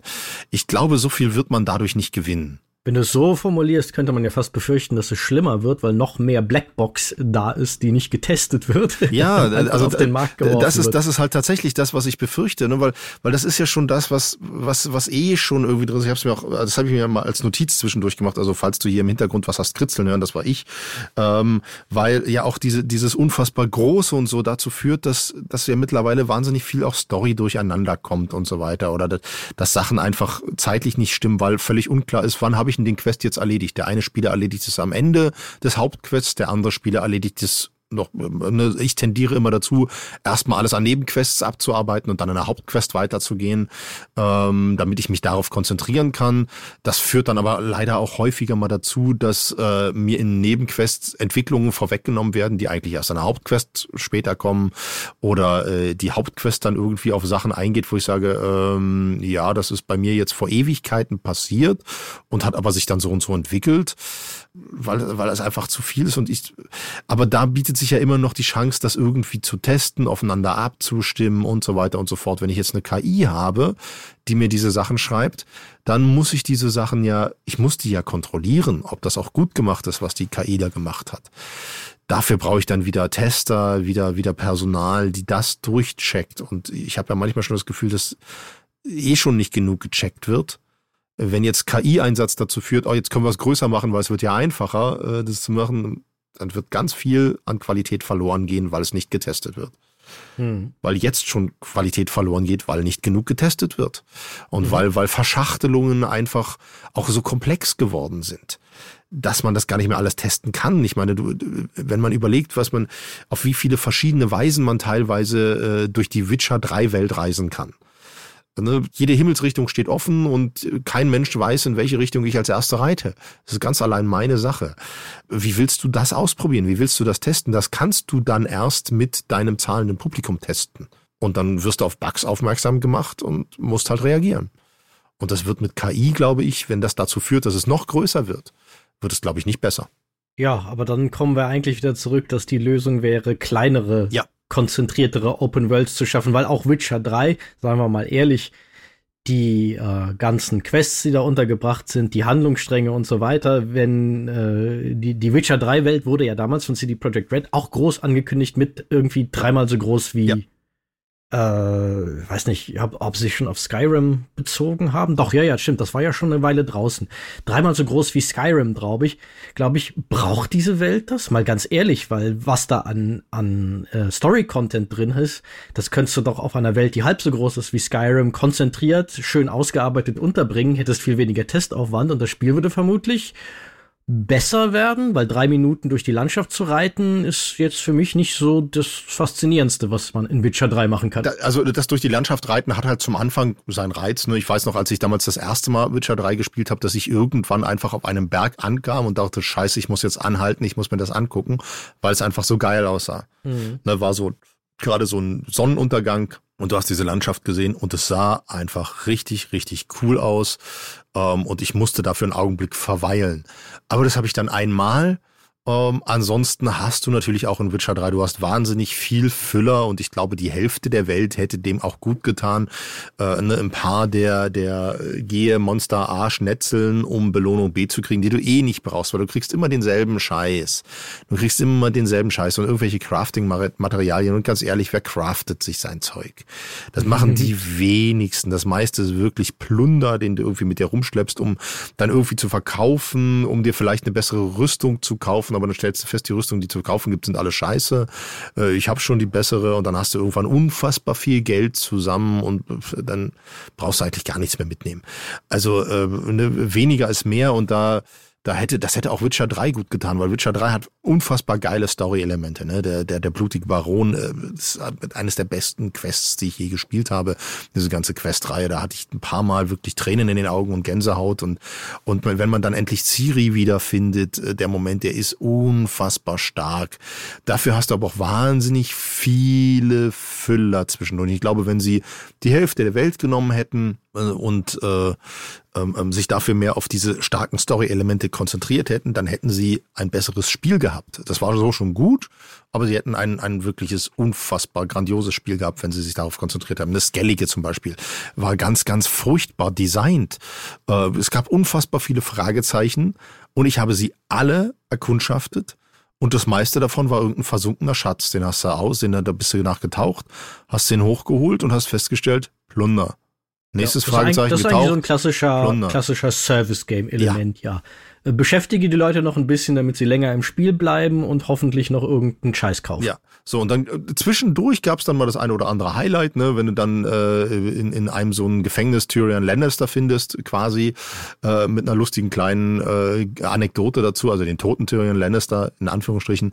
Äh, das ist dann ganz witzig, aber dafür hast du bis dahin irgendwie äh, dich drei Stunden fluchend durch die Gegend geschippert mit einer beschissenen Schiffsmechanik und äh, ärgerst dich darüber. Und dann hast du halt mal so einen Augenblick des Glücksgefühls und dann ärgerst du dich wieder drei Stunden. Und dann ja. festzustellen, okay, äh, wenn ich das ein zweites Mal spiele, werde ich diese ganzen Fragezeichen ignorieren, weil ne, die lustigen Momente habe ich jetzt erlebt. Ähm, und äh, ich werde mich beim zweiten Mal spielen nur noch auf die Main Story konzentrieren, beziehungsweise nur noch auf die wirklich tollen Story-Elemente, um die mhm. vielleicht nochmal anders zu erleben. Im Endeffekt spiele ich die dann meistens immer nochmal genauso durch, weil ich mich auch sowieso schon immer, ja, ich tendiere dazu, bei Spielen auch da schon meinen eigentlichen Moralkodex zu befolgen. Ich bin niemand, der irgendwie sagt, ich, äh, ich will unbedingt der Bösewicht sein im Spiel und spiele jetzt so böse wie möglich und metzel alles nieder. Den Drang habe ich nicht. Gibt mit Sicherheit Leute, die das haben. Das ist auch völlig okay, dafür ist so ein Spiel ja da. Ich selber habe diesen Drang nicht. Ich versuche immer ich, ich spiele eigentlich immer die Guten. Selbst wenn du effektiv einen Bösen spielst, spiele ich den äh, irgendwie moralisch immer noch so, dass er, dass er mir am nächsten kommt und habe auch gar nicht den Drang. Ich gucke mir dann höchstens auf YouTube mal in einem, in einem Let's Play den Abspann an, was passiert, wenn ich jetzt das böse Ende gewählt hätte. So, und dann gucke ich mir das an und denke, ah, okay, spannend, braucht das aber nicht, dass ich normal spiele. Jetzt habe ich den Faden verloren. Worum ging's? Ah, alles gut. Äh, ich, das Beispiel, das du ja genannt hast, zeigt ja auch sehr schön, wie diese ganze ähm, Service-Game-Überlegungen, wir müssen die Spieler im Spiel halten, ja mittlerweile auch Spiele da verpesten, die eigentlich davon böse gesagt gar nicht profitieren. Ja. Denn äh, korrigiere mich, wenn ich falsch liege, aber meines Wissens gibt es in The Witcher gar keine Mikrotransaktionen. Es gab halt Nein. zwei Story-Erweiterungen ja. und das war's. Ja. Ja, da aber anscheinend fühlen sich da alle Entwickler mittlerweile genötigt, dieser Gigantomanie zu folgen. Na, es ist, äh, weil es halt eine Auszeichnung ist für ein Spiel, wenn du sagst so äh, hier 200 Stunden Spielzeit. Mhm. Warum? Aber genau, da müssten wir uns alle mal selber hinterfragen, warum man dem so eine Bedeutung. Und du sagst halt, äh, also äh, ich finde halt und und da könnten vielleicht, äh, ich weiß nicht, wie man es messen kann, aber das wäre vielleicht mal eine Aufgabe für Spieleredakteure Spielzeit und effektive Spielzeit. Indem man einfach mal sowas wie äh, reite von A nach B, pflücke drei Blumen und bring sie äh, nach A zurück, äh, indem man sowas mal abzieht und wirklich einfach Story-Spielzeit misst. Was ist Beschäftigungstherapie und was ist Story-Spielzeit? Wobei die äh, manche Teile der Story-Spielzeit das wird ja mittlerweile auf so eine bösartige Art und Weise verwoben, dass du halt die, die Klar. pflücke drei Kirschen und bringe sie zu Person B, ist dann eine Story-Quest, die dann zwar die Story vorantreibt, aber wo du so denkst, das, was ich aber eigentlich jetzt spielerisch gemacht habe, war langweilig wie die Sau. Das ist richtig, aber das würde ich mal noch irgendwie so ausklammern. Aber allein, äh, wie lange brauche ich für die für die Main Story und für die größten Nebenquests irgendwie, für die für die packendsten größten Nebenquests, wäre ja schon mal ganz eine ganz nette Sache, wenn man sagt so irgendwie, wenn du wenn du den ganzen Nebenscheiß ignorierst, den ganzen unwichtigen, der dich eh nicht weiterbringt, der der nichts irgendwie hat, was einem irgendwie was was nutzt außer Beschäftigungstherapie, dann brauchst du irgendwie gerade mal 40 Stunden. Wäre ja mal ein ganz interessanter Fakt. Mhm. Hin und wieder habe ich das schon mal gelesen, so in der Art. Wenn du, nur, wenn du dich nur auf die Main Story konzentrierst, dann so und so. Aber dann hast du halt auch wieder Mechanismen mit, äh, wo du zwangsläufig diese Beschäftigungstherapie machen musst, weil äh, du in der Hauptstory erst weiterkommst, effektiv, wenn du zehn Level aufgestiegen bist. Vorher bist du zu schwach. Ja, genau, das, das, und dann das meine ich ja. du wieder Beschäftigungstherapie ja. machen. Aber deshalb wäre vielleicht, äh, der Gedanke kommt mir gerade, ähm, vielleicht wäre es so äh, ganz gut sowas, das äh, kannst du natürlich nicht in einem Zahlenwert machen, aber das irgendwie im äh, Text zu thematisieren, wenn man ein Spiel kritisiert, ist eine Art ähm, Respektswertung. Respektiert dieses Spiel meine Lebenszeit? Netter Gedanke, ja.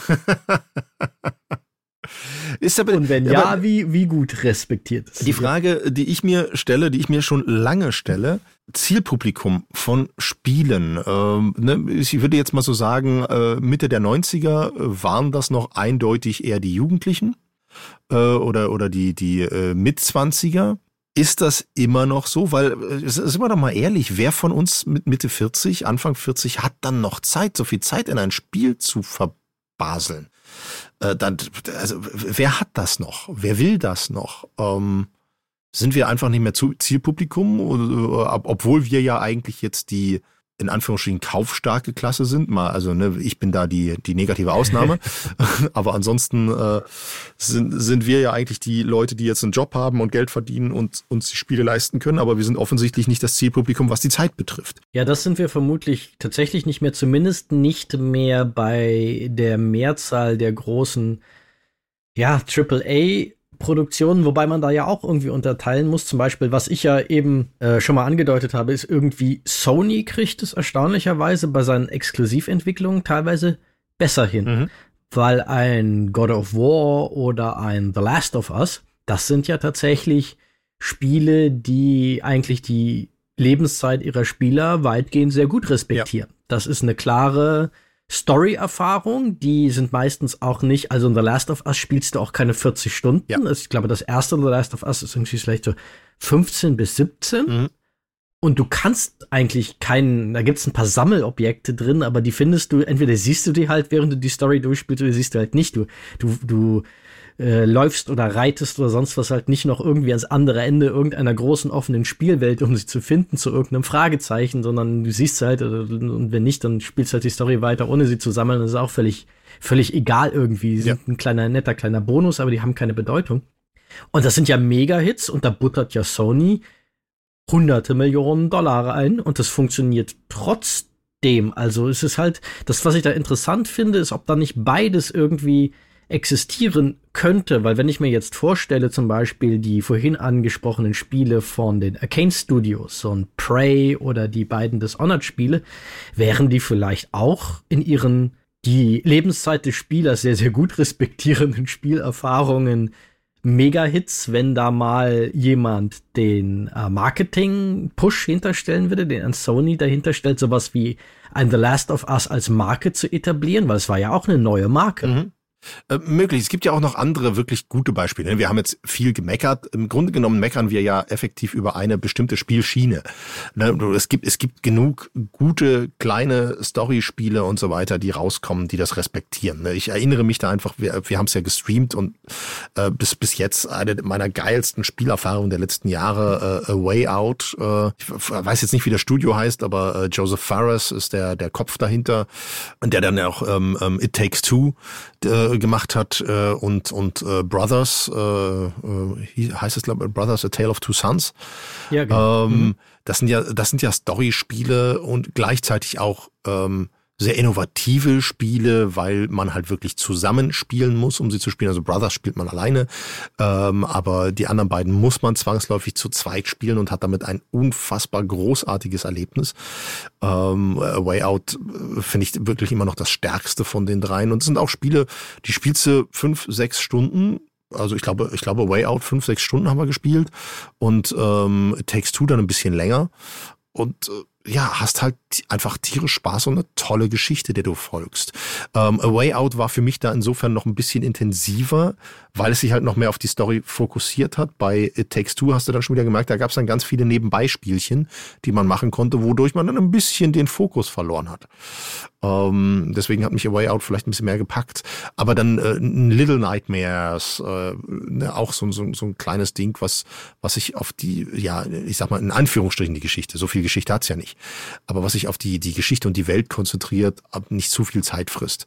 Also, also es gibt genug in dem Bereich, was man spielen kann, aber das ist dann auch meistens, das sind dann so quasi Geheimtipps, die sich dann erst entwickeln die dann erst sich durchsetzen, weil es halt gute Spiele sind. Die großen, fetten Produktionen sind meist oder sind dann doch häufig die eierlegenden Wollmilchsäue, die dann irgendwie ein bisschen, für mich persönlich ein bisschen zu gewollt und zu lieblos konstru konstruiert sind. Ganz, ganz, hm. ganz, ganz komisch. Und ähm, dann kommt natürlich auch dazu, ich vergleiche es ein bisschen, ne, du, hast du ja auch miterlebt, äh, wer so alt ist wie wir, der weiß das noch, Duke Nukem, das neue Duke Nukem, wann kommt's raus? When it's done. So, das war ja, das war ja viele, viele Jahre war das äh, ein, ein Running Gag. Äh, wann kommt Duke Nukem? When it's done, wenn es fertig ist, wenn es soweit ist. Ähm, es gab keinen Veröffentlichungstermin. Es stand fest, äh, die arbeiten dran und äh, es kommt raus, wenn es fertig ist. Es kam dann leider vollkommen scheiße raus. Ähm, ich wollte gerade sagen, ist nicht das beste Beispiel dafür, dass das was bringt. Nein, natürlich nicht. Aber die Grundphilosophie, wir bringen es raus, wenn es fertig ist ist ja. ja. eigentlich ganz nett. Jetzt hast du diesen Fall. Aber Duke Nukem ist ja auch, wenn man da die Entwicklungsgeschichte sich anguckt, im Endeffekt daran gescheitert, an dieser Einstellung, weil ja, äh, die dann natürlich, wenn du Leute ohne jeden Rahmen machen lässt, ja. dann sagt natürlich der, ich sage das jetzt mal in Anführungszeichen, in diesem Fall auch der Künstler, immer, mein Werk ist noch nicht fertig, ich muss noch dran arbeiten. Natürlich, aber. Und das hat Duke Nukem ja einfach kommerziell das Genick gebrochen und irgendwann war die Firma pleite und dann wurde es weiterverkauft und dann musste es jemand anders mit einem relativ äh, strammen Zeitrahmen fertig entwickeln, hat einen Riesenhaufen dampfender Scheiße mhm. vorgefunden und das Ergebnis war ein Spiel, das acht Jahre zu spät gekommen ist und auch vor acht Jahren nur Mittelmaß gewesen. Ja, und ein Spiel, was effektiv ja die Marke Duke Nukem gekillt hat, kann man ja sagen. Ne? Duke Nukem war. Das war dann, genau, das war dann der Fallout ja, des Ganzen. Duke, Duke Nukem war eine, eine absolute Spielelegende, ne? gab ja auch immer wieder Gerüchte, muss verfilmt werden und so weiter und so fort. Und ich würde mal sagen, heute Duke Nukem ist tot. Und zwar wirklich ganz, ganz klar, ganz, ganz tief verbuddelt. Aber mir geht's jetzt um das reine Prinzip, äh, ne, dieser Veröffentlichungszwang, dann und dann ist die Deadline, das muss dann rauskommen, Crunch-Zeit, ne, ein, ein legendäres Beispiel, wo zum Beispiel ein Spiel dann einfach extremst verkackt wurde, äh, das zweite äh, Knights of the Old Republic ähm, mhm. wo das erste Jahr äh, irgendwie Spiel des Jahres in mehreren Publikationen und so weiter gewesen ist und dann wurde angekündigt, wir machen natürlich ein zweites. Das wurde dann A von einem anderen Studio gemacht und B musste das dann unbedingt zu dem, dem Zeitpunkt rauskommen. Das Studio hat gesagt, wir sind aber noch nicht fertig, wir haben es noch nicht, bis dahin können wir das auch nicht die, ich weiß nicht mehr, wer der Publisher war, hat drauf bestanden und dann haben sie ein Spiel rausgebracht, was nicht fertig war, was, äh, wo du gemerkt hast, da fehlen ganze Spielinhalte, da spielen ganze ja, Welten. Der, der Publisher war einfach, war einfach LucasArts. Ja. Naja, es kam auf jeden Fall zu einem Zeitpunkt raus, äh, wo es nicht hätte rauskommen dürfen. Und so hast du auch heute, du hast diese Veröffentlichungszwänge, wo du dann weißt, okay, es muss dann rauskommen. Und gerade bei den großen, fetten Produktionen, weil da natürlich Marketing dranhängt, ähm, weil Spiele mittlerweile einfach Mainstream geworden sind. Ne? Mhm. Als wir noch jung waren, waren Spiele nicht Mainstream. Wer wusste denn dann wirklich, wann kommt ein Spiel raus? Das haben wir durch die Zeitung erfahren. Ansonsten Werbung oder irgendwie was für ein Spiel, pff, keine Ahnung. Hast du durch die Zeitung erfahren, dann hast du dich vielleicht drauf gefreut, bist gefahren, hast festgestellt, hm, ist noch nicht da. Dann hat vielleicht, wenn du jetzt nicht im Marktkauf deine Spiele gekauft hast, sondern irgendwie beim, beim Nerd deines Vertrauens, äh, beim Nerdladen deines Vertrauens, dann konnte der dir vielleicht sagen, ja, die mussten es nochmal verschieben. Ansonsten hast du festgestellt, puh, die haben das hier gar nicht schade und hast dann in der nächsten PC Games oder Games da rausgefunden, ja, es wurde verschoben. Ja, der, der, der Nettoeffekt war aber der gleiche, weil ich tatsächlich in meiner Jugend bei einem äh, spezialisierten Spieleladen fast immer gekauft habe, ja. weil da auch die Preise teilweise ein paar Euro niedriger waren als halt die äh, Preise im Warenhaus nebenan. Ja. Ja, äh, der Effekt war netto der gleiche, weil sie konnten einem dann zwar sagen, ja, das wurde nochmal verschoben, aber der Effekt war auch einfach, es war nicht da und die wussten auch nicht, wann es wirklich ja. erscheint. Ja. sie wurden halt noch zehnmal verschoben. Ja. Das ist, glaube ich, das, wo sich die ja, auf der oberflächliche, so aus einer Wirtschaftsperspektive, Professionalisierung der Branche auch eher problematisch ausgewirkt hat. Mhm. Dass halt oft Jahre im Voraus festgelegt wird, wann so ein Riesendickschiff von einem Spiel erscheint und ja. jeder Spieleentwickler würde dir aber sagen, das ist ein gefährliches Geschäft, weil das kannst du nicht so präzise ja. äh, kalkulieren, weil Spieleentwicklung viel zu komplex ist viel zu viele Unwägbarkeiten, sowohl inhaltlicher als auch technischer Natur hat, um das so genau zu definieren. Ja, allein, allein, allein wenn du bedenkst, äh, der technische Fortschritt. Wir alle wissen, wie, wie rasant der technische Fortschritt ist ähm, und was sich innerhalb eines Jahres tust, tut. Wenn du jetzt anfängst, ein Spiel zu planen äh, und sagst so, das kommt 2025 raus, dann kann es sein, dass Mitte 2024 irgendwie was rauskommt, weil du sagst so, shit, aber eigentlich müssen wir das mit implementieren. Das kann dir das ganze Spiel sprengen. Oder natürlich auch so Sachen, die, die äh, beneide, äh, beneide ich da überhaupt nicht drum. Die Entwickler von äh, Spielen, die für die, wenn es eine neue Konsolengeneration gibt, mhm. die sogenannten Launch-Titel, die dann zur oder kurz nach der Veröffentlichung der Konsole zur Verfügung stehen sollen, die natürlich Jahre bevor die finale Hardware feststeht, mit der Entwicklung beginnen müssen, ja. damit sie fertig sind. Ja. Das ist tatsächlich ähm, mit verbundenen Augen an einem nebligen Tag ein, ein, ein äh, Airbus A380 auf einem Flugzeugträger landen, von dem man nicht weiß, wo er ist. Ja. ja. Aber da kommen wir äh, zu vielleicht, um hier mal, äh, da wir jetzt schon sehr lange reden, ja. noch einen Absprung zu dem anderen Ding, was ich in der Einleitung versprochen habe äh, zu finden. Was das natürlich auch mit sich bringt, sind ganz massive technische Probleme. Mhm. Denn ähm, ich glaube auch, dass hier zum Beispiel diese in Stein gemeißelten, von irgendwelchen Businessplänen abhängigen Erscheinungsdaten eine große Rolle spielen. Mhm. Also zum Beispiel ein sehr aktueller, äh, sehr augenscheinlicher Fall ist die PC-Version von The Last of Us Part 1. Also das ist im Grunde schon eine Neuauflage des äh, The Last of Us gewesen, schon die zweite Neuauflage, denn das Ding ist ja ursprünglich mal für die PlayStation 3 erschienen. Dann gab es, äh, aber kurz bevor die PlayStation 4 erschien, dann gab es halt irgendwie, ich glaube so ein Jahr oder anderthalb später, gab es halt noch eine äh, technisch aufgebohrte PlayStation 4 Version. Und dann gab es jetzt vor ein paar Monaten eine Neuauflage, eine Art technisches Remake von dem ersten The Last of Us auf Basis der Technik des zweiten The Last of Us für die PlayStation 5 Konsole, die es mittlerweile gibt. Und dann hat Sony, das machen sie mittlerweile immer öfter, sich entschieden, ja, das wäre doch auch cool, äh, das für den PC ähm, zu veröffentlichen. Das tut uns nicht weh. Dann nehmen wir da noch ein paar Kunden mit, die sich eh keine Konsole kaufen würden. Und für die Xbox bringen wir es halt nicht raus, weil das würde uns mhm. wirklich schaden. Das machen wir nicht. So, jetzt ist aber die PC-Version und dieses The Last of Us, das muss man auch noch sagen, Part 1 Remake auf PlayStation 5 läuft super. Das ist in einem total guten Zustand erschienen. The Last of Us Part 1 für PC und das, obwohl sie sich ein paar Monate Zeit genommen haben.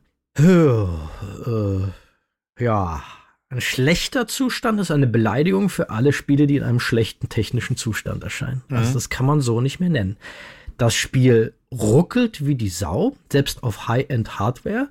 Es hat massive visuelle Probleme teilweise.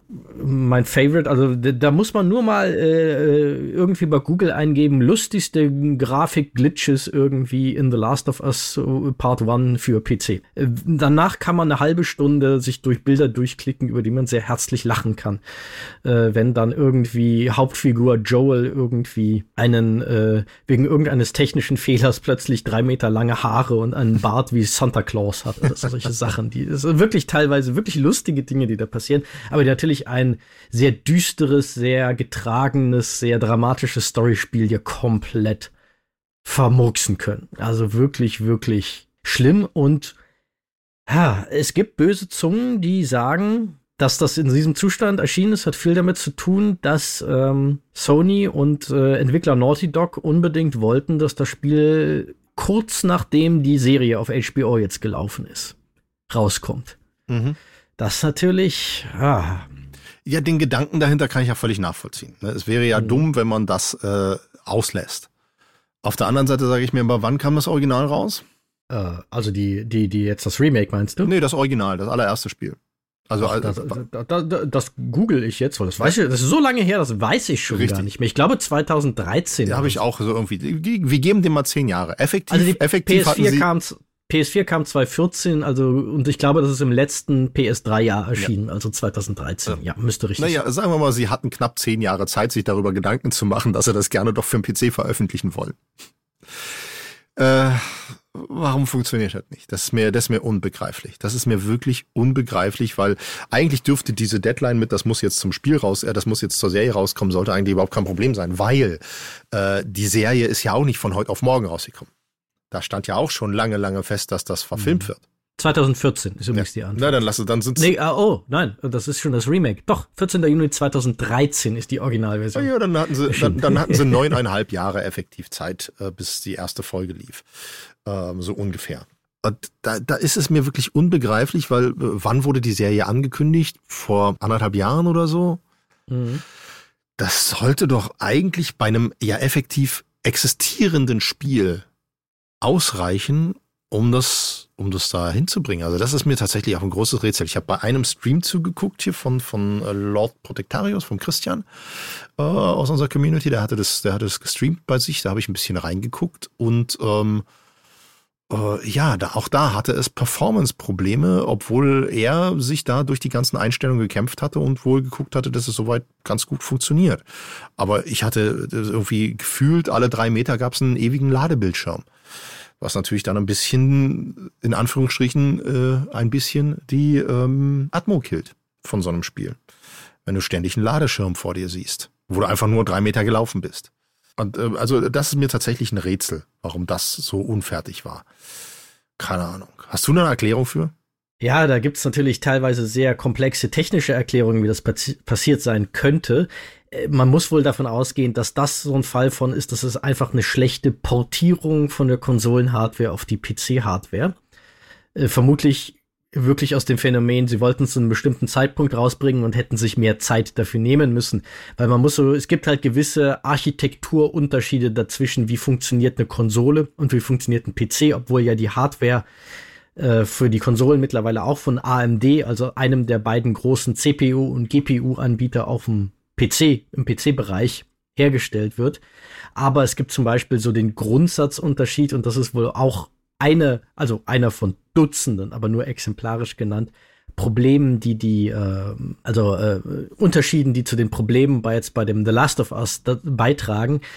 Die äh, Konsolen haben eine sogenannte Shared Memory Architektur. Also es gibt äh, eine gewisse Menge an Arbeitsspeicher, das sind bei einer PlayStation 5 äh, 16 Gigabyte.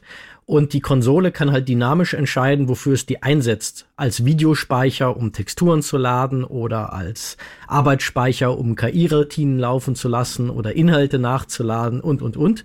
Während PCs halt eine getrennte Architektur haben, wo es den Arbeitsspeicher gibt, der von der CPU benutzt wird und dann gibt es einen Videospeicher auf der Grafikkarte, der halt nur für die ganzen Grafiksachen eingesetzt wird.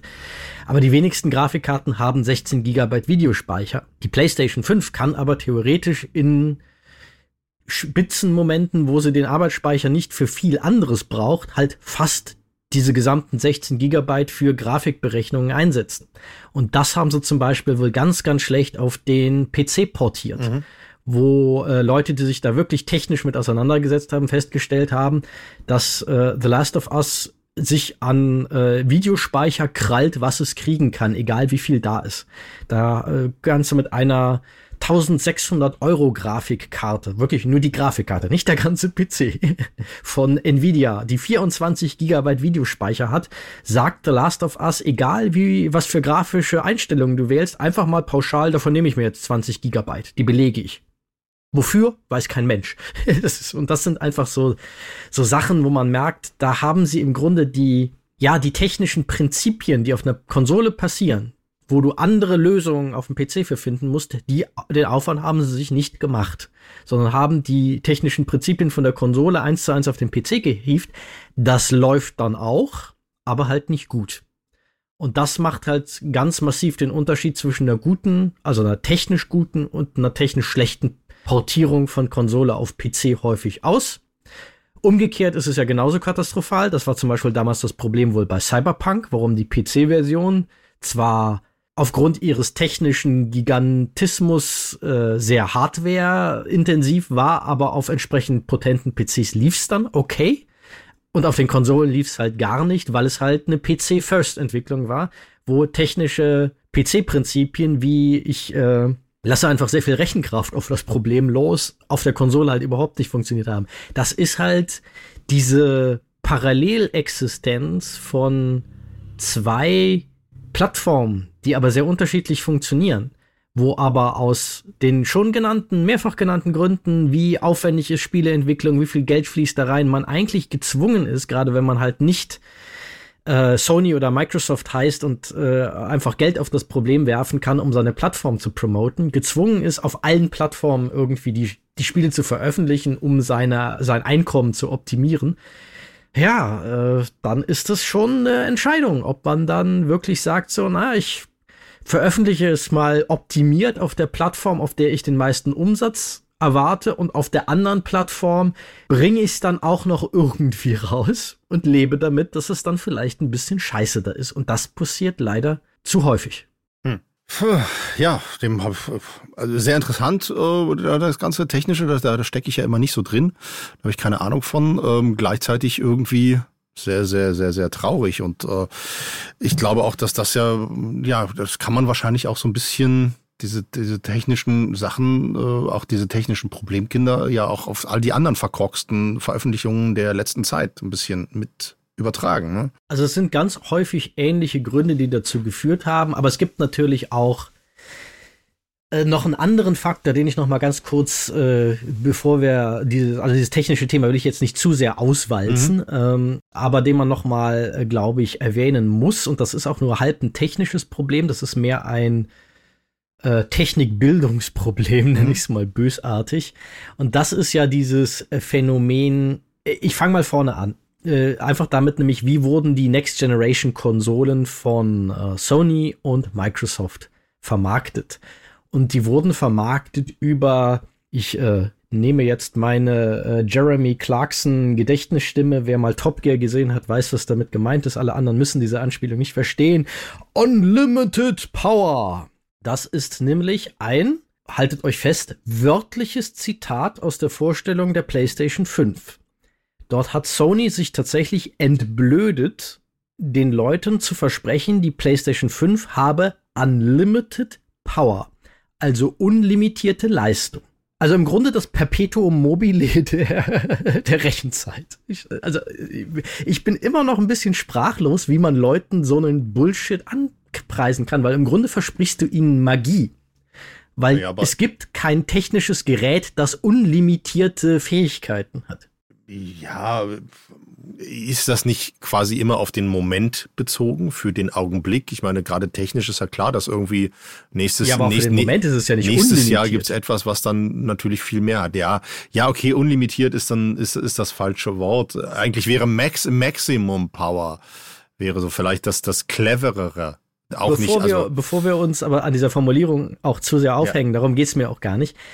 Ich glaube, dass Sony und Microsoft mit ihrem Konkurrenzkampf darum, wer hat äh, den längsten mhm. oder in diesem Fall die leistungsfähigste Konsole, die äh, nüchterne Antwort darauf, die ja, äh, für die ich jetzt äh, von Sony und äh, Microsoft-Fanboys geschlachtet werden würde, ist keiner von den beiden. Diese Konsolen haben fast exakt die gleiche Leistung. Das ist nämlich die technisch korrekte Aussage, wenn man sie miteinander vergleicht. Die eine ist da minimal besser, die andere ist an einer anderen Stelle minimal besser. Unterm Strich nimmt sich das nicht viel.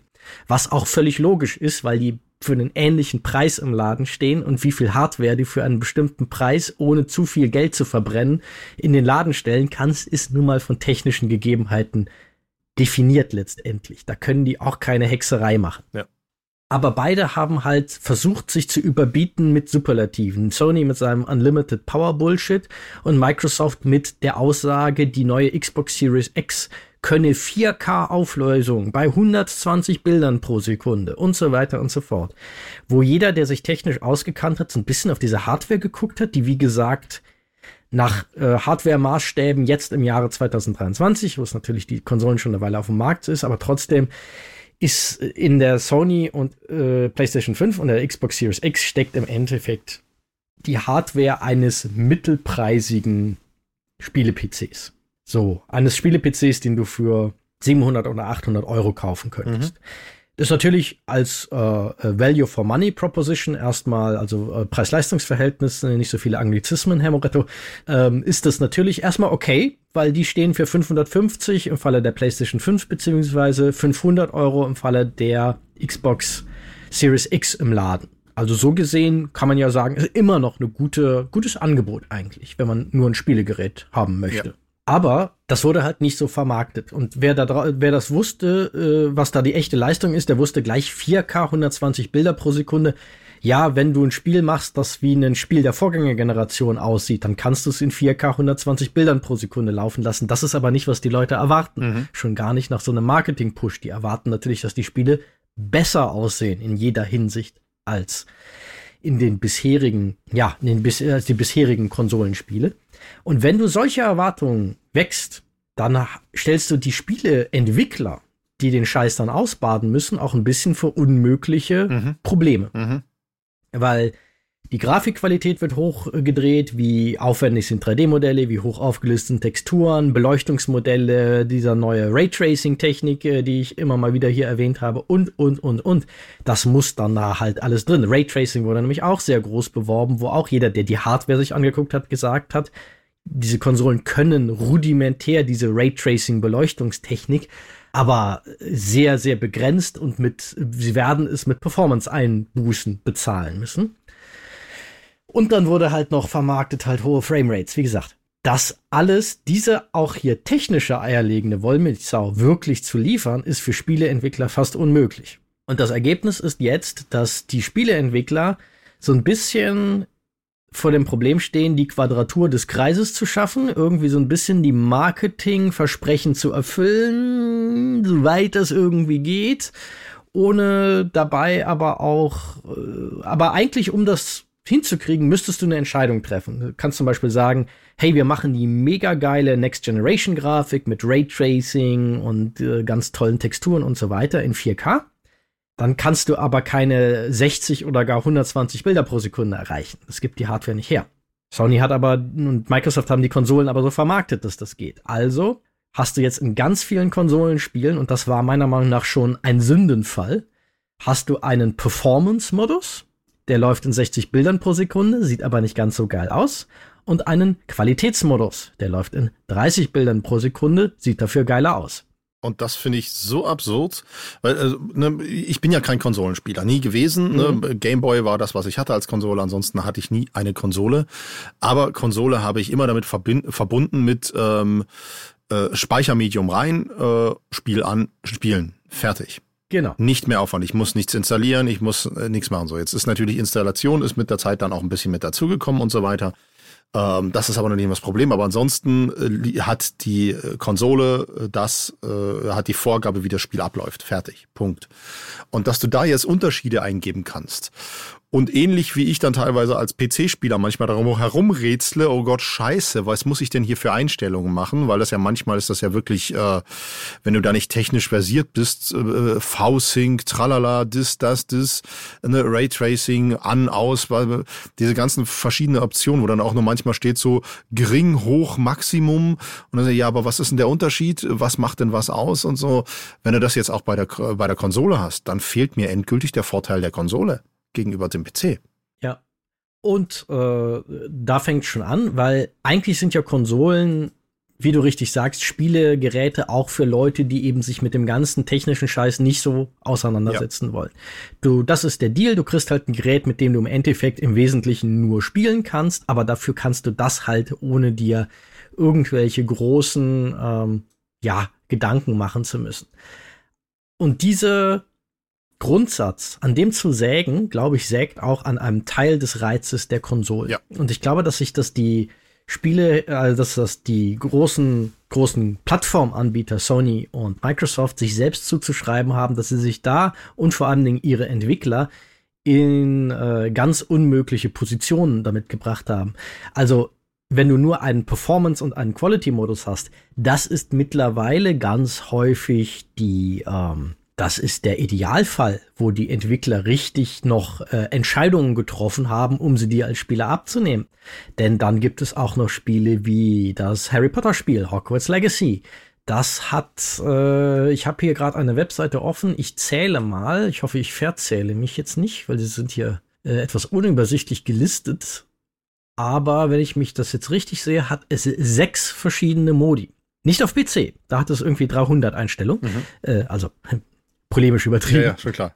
Auf Konsole hat es sechs Modi. Es hat einen Performance-Modus ohne Raytracing, einen Performance-Modus mit Raytracing. Es hat einen Balanced-Modus mit und ohne Raytracing und dann hat es einen Quality-Modus mit und ohne Raytracing. Und mal ganz ehrlich, wenn ich mir eine Konsole gekauft habe, weil mir PCs zu kompliziert sind, sitze ich doch vor dem Scheiß davor und denke, ihr habt ihr Hasen, ich habe keine Ahnung, was ich da wählen soll. Ja. Und dann verbringe ich, wie ich damals bei dem Cyberpunk-Tagebuch erzählt habe, dann verbringe ich als Konsolenspieler die nächsten zwei Stunden damit auszuprobieren, äh, was sieht denn gut aus und wie fühlt sich das an und so weiter. Und dann kommt noch oben drauf, keiner dieser Modi läuft so, wie er soll, eigentlich. Also zumindest war das vor, das letzte Mal, als ich es gecheckt habe, vor zwei Monaten der Fall. Mhm. Keiner dieser Modi läuft so, wie er soll. Die haben alle erreichen nicht die sogenannten Framerate Targets, also diese Zielvorgaben für die Bildrate, die sie eigentlich haben sollen. Die haben alle Stotterer oder dass die äh, Framerate mal einbricht. Alles so Sachen, wo man eigentlich früher gesagt hat, das ist doch der Witz von der Konsole, dass das hier nicht ja. passiert. Ja.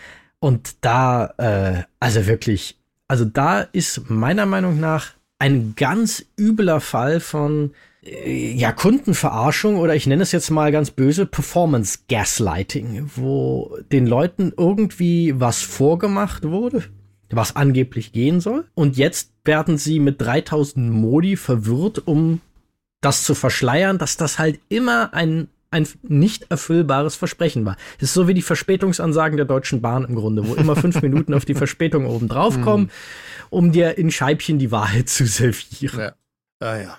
So, jetzt haben, jetzt haben wir eine ganze Menge Probleme erläutert zu der Spielebranche gerade aktuell, also gerade im, im Bereich AAA Gaming, wo man ja effektiv bei vielen, vielen Spielen mittlerweile ja unbezahlter Beta-Tester ist oder Alpha-Tester oder wie auch immer äh, zu Spiel erscheinen. Was können wir als Spieler denn tun, damit sich das vielleicht mal wieder ändert? Weil äh, ne, wir müssen uns ja auch an die eigene Nase packen mit unseren ständigen Erwartungen. Das ist ja ähnlich wie im Film, wo, wo das Sequel muss immer äh, äh, höher, schneller, weiter sein, noch mehr und noch mehr vom selben. Und dann ist halt auch so, ne, daher kommt das ja auch mit, die Welt ist doppelt so groß wie die letzte.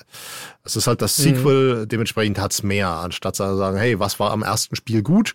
Gucken wir, dass wir im zweiten ähnliche Sachen machen, genauso gut, aber nicht wieder dasselbe, nur ein doppelt.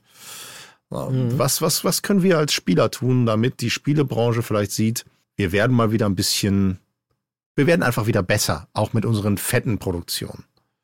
Ja, ich, äh, die Frage, die, die, eigentlich muss man das mit einer Gegenfrage beantworten. Wie sehr glaubt man an die Kraft der Marktwirtschaft? Mhm. Weil sonst, außer den Scheiß nicht zu kaufen, fallen mir nicht so viele Dinge ein. Ich glaube schon, also das ist natürlich der, äh, letztendlich der, der, die, der einzige faktische Hebel am Ende des Tages, mhm. den man als Konsument hat. Ich glaube aber davor wäre es schon ganz hilfreich, wenn man die eigene Erwartungshaltung, da haben wir ja schon drüber gesprochen, vielleicht ein bisschen korrigiert, so sich so fragt, wo, naja, was will ich denn wirklich von einem Spiel? Im Sinne dieses Brauche ich das 50 Stunden Open World Spiel oder waren die nicht am Ende des Tages alle schlechter als diese Spiele gewesen wäre, wenn sie die 20 Minuten ein Drittel so große Open World Spiele gewesen mhm. wäre? Äh, 30, äh, 20 Stunden, ja, nicht 20 Minuten, klar. ist ein bisschen wenig. oder ähm, bei äh, dem Cyberpunk zum Beispiel habe ich mich sogar sehr gefragt zeitweise, ist das ein besseres Spiel, weil es eine Open World hat? Oder wäre das als lineares Story-Spiel besser gewesen? Ich tendiere zu letzterem. Mhm. Das Tagebuch kommt übrigens bald auch mal wieder. Kleine hm, äh, Anmerkung am Rande für unsere Supporter. Ja, so, solche Fragen, glaube ich, dass wir mal wirklich als Spieler auch in uns gehen und uns fragen, was macht denn für uns ein gutes Spiel aus? Warum haben wir mit bestimmten Spielen so viel Freude gehabt und andere haben uns dann doch so kalt gelassen? Oder warum zum Beispiel, wenn man irgendwann mal auf ein Spiel keine Lust mehr hat, ähm, warum habe ich das jetzt abgebrochen? Und sich selber einmal, bevor man das nächste große Open-World-Spiel zum Beispiel kauft, die Frage zu stellen, ist das wirklich das, was ich, ja, ist das wirklich die Erfahrung, die ich suche? Ja.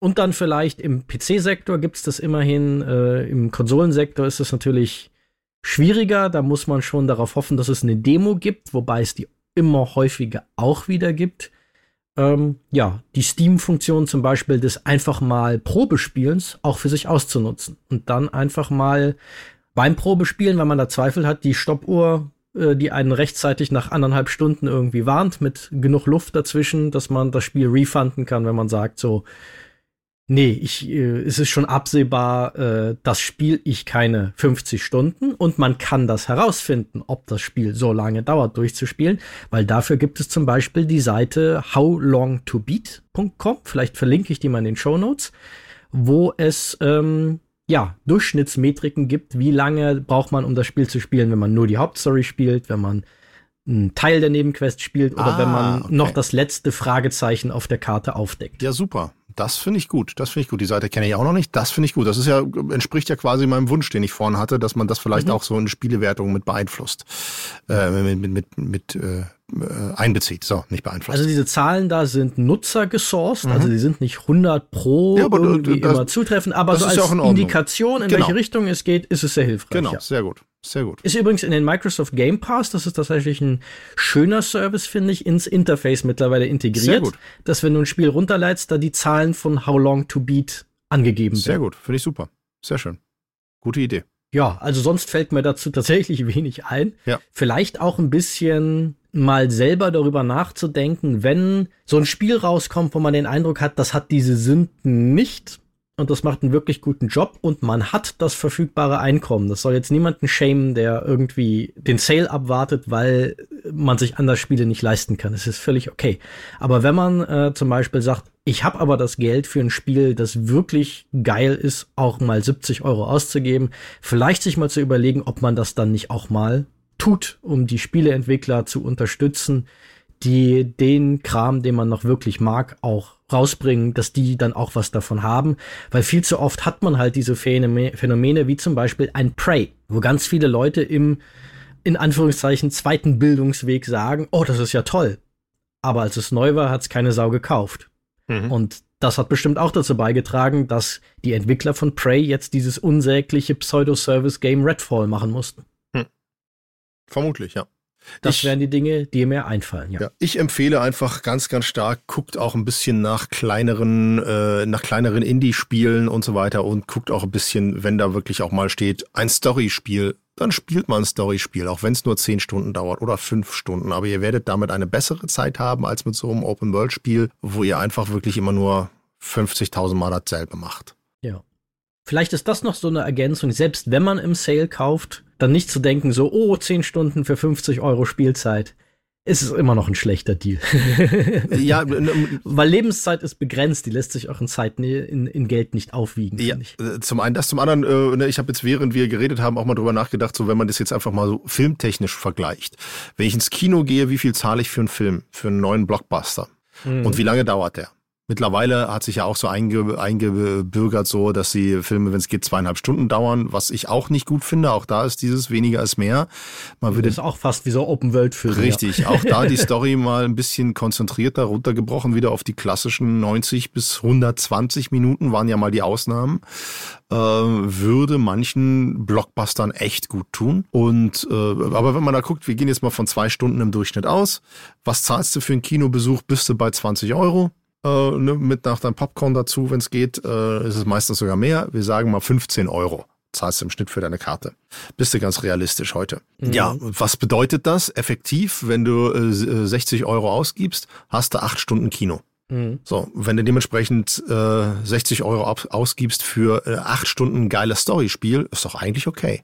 Ja, und wenn du in einem Haushalt lebst, wo vielleicht sogar äh, zwei Leute gerne Videospiele spielen. Dann hat man geteilte Kosten. Und zu zweit ins Kino gehst, wird die Rechnung nicht besser für die Filme ja. eigentlich. Ja. ja. ja.